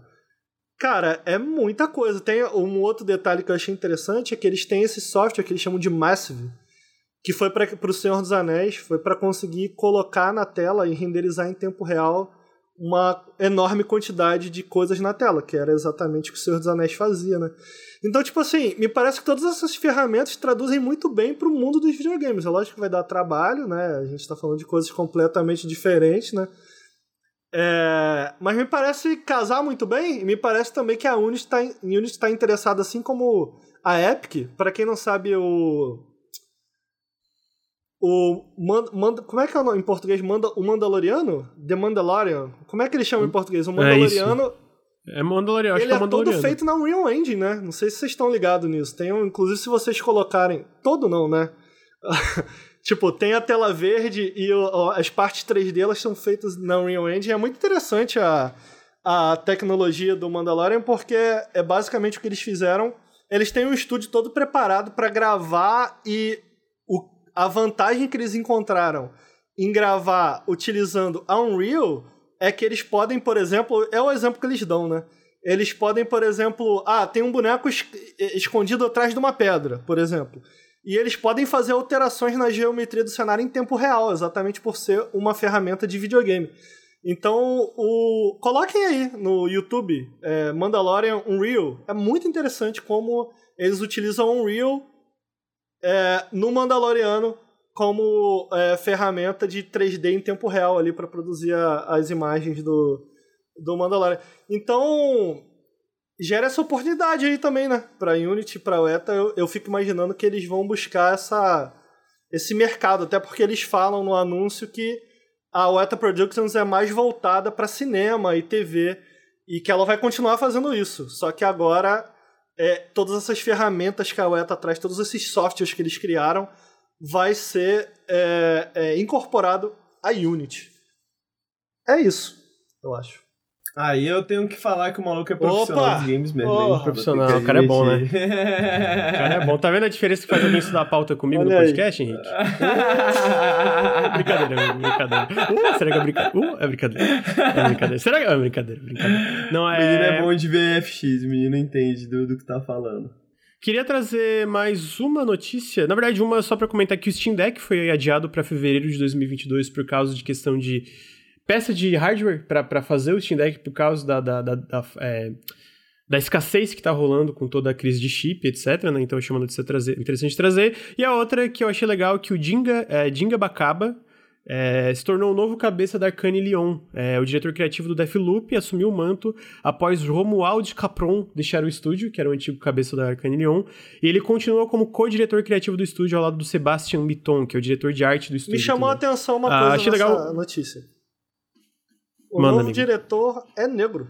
Eu achei É? curioso que a gente Uhum. vê muito pouco isso, né, no mundo dos videogames. Então Sim, eu- me certeza. chamou a atenção porque a gente não tem muitos CEOs pretos de maneira geral, mas Não, ainda mais na indústria de videogames. de videogames. É legal mesmo, é, bem- pô, é, é importante, né, ter esse tipo de coisa acontecendo. É, cara, tem mais algumas pequenas coisas, mas eu vou deixar essas pequenas queria coisas pra um, semana que vem. um, rapidinho. Pode? Qual que tu queria? Que a amigo? Private Division comprou a Roll 7, que tá fazendo Oli Oli Ah, World. pode. Por quê? Aham. Amigo, o lance Ah. da- dessas compras que estão acontecendo, eu sinto que é muito simples. É conteúdo. Então, tipo assim, a gente tá vendo uma. é, Mas a não, não é a primeira vez que existe Division, uma é- console. ela co- Mas é que a, a Private Division é uma subdivisão da Take-Two que foca em jogos menores, o que a gente chama de Triple I, que é tipo o indie chique, né? O indie com investimento alto, né? No caso. O, o, o Double A, aquele. Não é Triple A, é aquele jogo com investimento médio e tal. Ah, essa é a moral da Private Division. Eles, tavam, eles começaram publicando, mas eu imagino que os resultados estavam sendo bons dentro da divisão. E como tá acontecendo em várias empresas ao redor do globo, eles vão, vão, vão comprar, começar a comprar empresas. A gente tá vendo Mas muitas empresas que começaram como indie lá atrás. pequenininhas. Assim, pra quem não sabe, o Oli Oli é aquele joguinho de skate. Ah, olha, a, a, a, a Raw 7 aumentou, né, amigo? Eles têm, eu acho que mais de 50 funcionários hoje. assim? Tipo assim, ok, não é, giga, não é gigante, mas não é exatamente tipo, uma empresa, tipo, sei lá, o pessoal da, da, do, do Hollow Knight, amigo, me lembra? A, Ah, ah. Team Sherry, que é tipo Aham. três pessoas, tá ligado? Então, tipo, é, Ah, um- a é um pouco Sherry maior. aumentou Eu já. acho que tá chegando. Não, enfim, quando. De qualquer forma, não acho que aumentou pra, pra um Que número isso? assim grande que a Rose 7 tem hoje. É. Então tem essa notícia. Porque é isso. Eu acho que hoje é conteúdo, né? A galera quer fazer muito conteúdo e tá rolando muito dinheiro dentro da indústria de jogos. Então, em vez de por quê, eu sinto que a pergunta é por que não? Mas eles, ligado? é, é inédito, eles nunca compraram uma empresa tão pequena assim, eu acho. Ah, eles compraram o também. que, que eles têm? A Private Division é da Take-Two, não é isso? É, de tipo, Pô, de que, que tá eles dentro têm. da Take-Two tem a Rockstar, não é isso? É, Take-Two tem a Rockstar, tem todas as empresas dentro da 2K Games, né? Que é o pessoal, tipo... é, Você a- tá entendendo? tô Rockstar, 2K, a empresa do Oli Oli. Aí tu fica, ué? Então, é porque são. é, Então, é que essas subdivisões têm propostas diferentes. A Rockstar é a, a própria coisa separada, que, que meio que independente dentro da Take-Two como um todo. Tem a 2K com várias dessas, desses jogos focados em AAA. E a ideia da Private Division é focar esses jogos, publicar esses jogos médios é, com potencial de crescimento, etc. Né? Então, porque é isso, são divisões com propostas diferentes e dentro dessa proposta a Private Division está expandindo. Eles também compraram, tenho quase certeza que eles compraram a empresa que faz o Kerbal Space Program, que é aquele jogo de fazer nave espacial, de super simulação, assim. Então, de novo, eu acho que porque é demais tipo, Tá por que não? acabando os indie, né, amigo? Tipo, porque Tá acabando os indie. Assim, pra cada empresa indie que é comprada, brota umas 10 indie que, que é indie mesmo. Sabe né? quem é independente até São, hoje? tipo, CD que, Projekt. Se tu fala CD Pro... Caralho, que porra de independente, eles estão no mercado de ação, seu filho da puta. É... Tá aí. Esse é o Café com Videogames número 63. É... Tem mais algumas coisinhas pequenas, mas a gente deixa pra semana que vem. É, inclusive, semana que vem, imagino que a pauta vai estar cheia também, porque vai ter os indicados da Game Awards, que a gente com certeza vai discutir. Vai ter um evento da Riot hoje, que a gente não vai assistir ao vivo, porque é uma hora, é muito cedo, quero almoçar, quero. Ah, ter... eu, eu, eu, tenho que reservar meia hora só pra rir de GTA 3. Porra, o Henrique tá puto tem, comigo, tem, tem que falar disso. eu discuti de Fair Cry com ele, Lucas. Não quer, quer nem mais olhar na minha cara, cara. Fala mais. Imagina, cara. eu falei, eu concordo com o Ricardo. Também, eu, eu, é, as, das opiniões a gente tá alinhado, eu concordo. Eu só. Só foda, né? Que mundo cruel que a gente vive, é né? Onde a covardia supera a pureza. Gente, é, antes de passar a palavra para meus amigos, eu queria agradecer a EBAC, que está patrocinando esse evento, que esse evento, esse podcast. É, para quem não sabe, tá rolando agora, essa exclamação EBAC, você vai para uma página de, de, um intensivo que tá rolando até o dia 19 de novembro. Você pode se inscrever nesse intensivo e acessar todo o conteúdo que rolou até agora. Não precisa. É, tu não precisa, tipo, ver só o que, que vai rolar nos últimos dias. Tu pode acessar todo, tudo que rolou desde o dia é, desde dia 9, se não me engano, até o dia 19 agora. É, tem várias áreas, dentro desse intensivo tem várias áreas que tu pode procurar o que, que tu quiser, né? Esses seminários, etc. Tem audiovisual, arquitetura, design de produto, design visual, dados, games, programação, marketing. Se tu entra na parte de games aqui, cara, tem várias coisas, assim, né? É, tem concept art para visão geral do projeto, dando vida ao personagem, como criar um personagem principal ideal, que é, aprenda como criar narrativa do seu jogo. Tem vários seminários, várias dessas, desses é, dentro de coisas dentro desse intensivo que mostram como tu começar a fazer um jogo, né? A ideia desse intensivo é tu olhar outras áreas que tu, tu esteja interessado profissionalmente. Então, se você dá exclamação EBAC, você pode ir lá se registrar. Se você acompanhar esse seminário, esse intensivo, você tem chance de ganhar desconto exclusivo, tem chance de ganhar programa de mentoria, tem chance de ganhar bolsa integral, tem chance de ganhar até mesmo é, vaga de estágio, né? Então tem muita coisa que tá rolando desse, dentro desse intensivo. Tem muita coisa legal. A EBAC é uma. É, é, essa, essa instituição muito top, tem muita coisa legal lá que. É de oportunidade legal para aprendizado mesmo, completamente gratuito completamente gratuito tudo que tá rolando lá, né, nesse intensivo até o dia 19. Mano, eles estão dando uma força enorme pra gente. Se vocês não podem apoiar, se vocês não podem apoiar o Nautilus financeiramente, no subs, não tem mais ninguém para mandar o canal aí, cara, acessa o link dando exclamação EBAC, apontando o celular pra tela dentro no QR Code que tá aí na tela, se você tá assistindo ao vivo ou no YouTube depois. Se você está ouvindo isso no feed, cara, vai estar tá o link na descrição para esse seminário.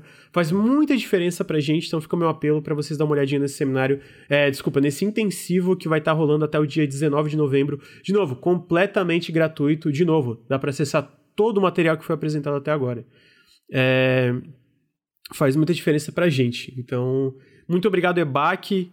Pessoal que tá aí, muito obrigado quem assistiu e acompanhou o podcast. De novo, fica o meu apelo Dá uma olhadinha no link, os caras estão dando uma Muito força bom. monumental pro Nautilus. E o Ricardo tá aí full time, uma das razões é por causa desse tipo de oportunidade que a gente tá recebendo. Então fica o meu apelo pra clicar Todo no link. Na moral, clica no link, dá uma olhada. Todo o nosso amor pré-bag. Dá uma olhadinha, cara. Não custa nada clicar no link, dar uma olhada na página do intensivo para ver se vocês têm alguma coisa que vocês estão interessados. E, cara, dá uma é uma forma muito pra grande quem, de ajudar o canal. Acho que às vezes vocês não têm ideia pra de como ajudar o canal. quem quer ser profissional dos videogames como eu, é um bom começo. É lógico que pra chegar no meu nível vai ficar faltando, mas é um bom começo. É um bom tá começo. aí. É... Henrique Antero, amigo, tudo certo? Tudo certo. Muito obrigado, queria agradecer. É mensagem final, né? Queria agradecer, Ricardo, queria agradecer, Lucas. Obrigado, gente, pelo convite. Sempre bom passar amanhã com vocês. Obrigado, chat, pela presença uhum. também. Uhum. Muito obrigado, amigo. Desculpa que eu tava vendo uma notícia que parece que o Unity King pode ter Shadow Drop hoje. Muito obrigado, Henrique. Você é maravilhoso. Me perdoe pela distração. Imagina. É, Ricardo. Opa. Obrigado, amigo. Lendo... Primeiro podcast oficialmente, Opa, tipo, do, na verdade, aí. semana que vem você já tava, né? É. Mas oficialmente, que todo mundo sabe, é o primeiro. Como é que você tá se sentindo? Tô me sentindo bem, finalmente trabalhando sendo pago, né? É bom. é bom. Não? Você não era pago no gaveta? Olha só. Eu queria terminar esse podcast aqui com uma citação.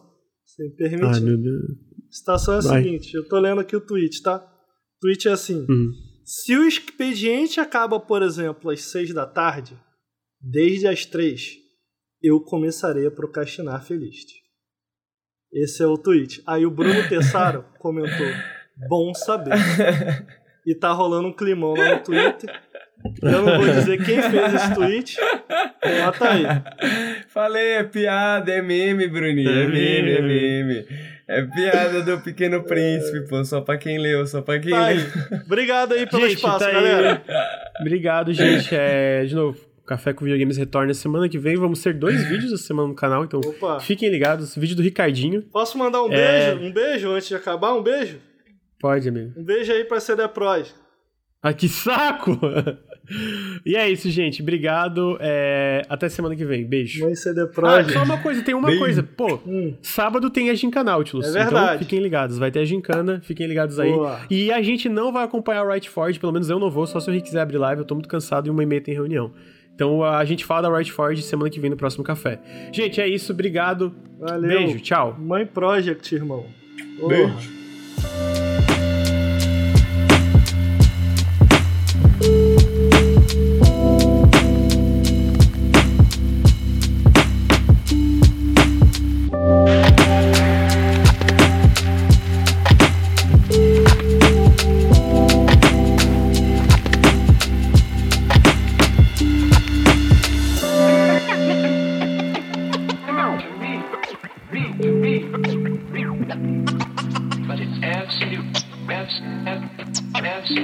necessary.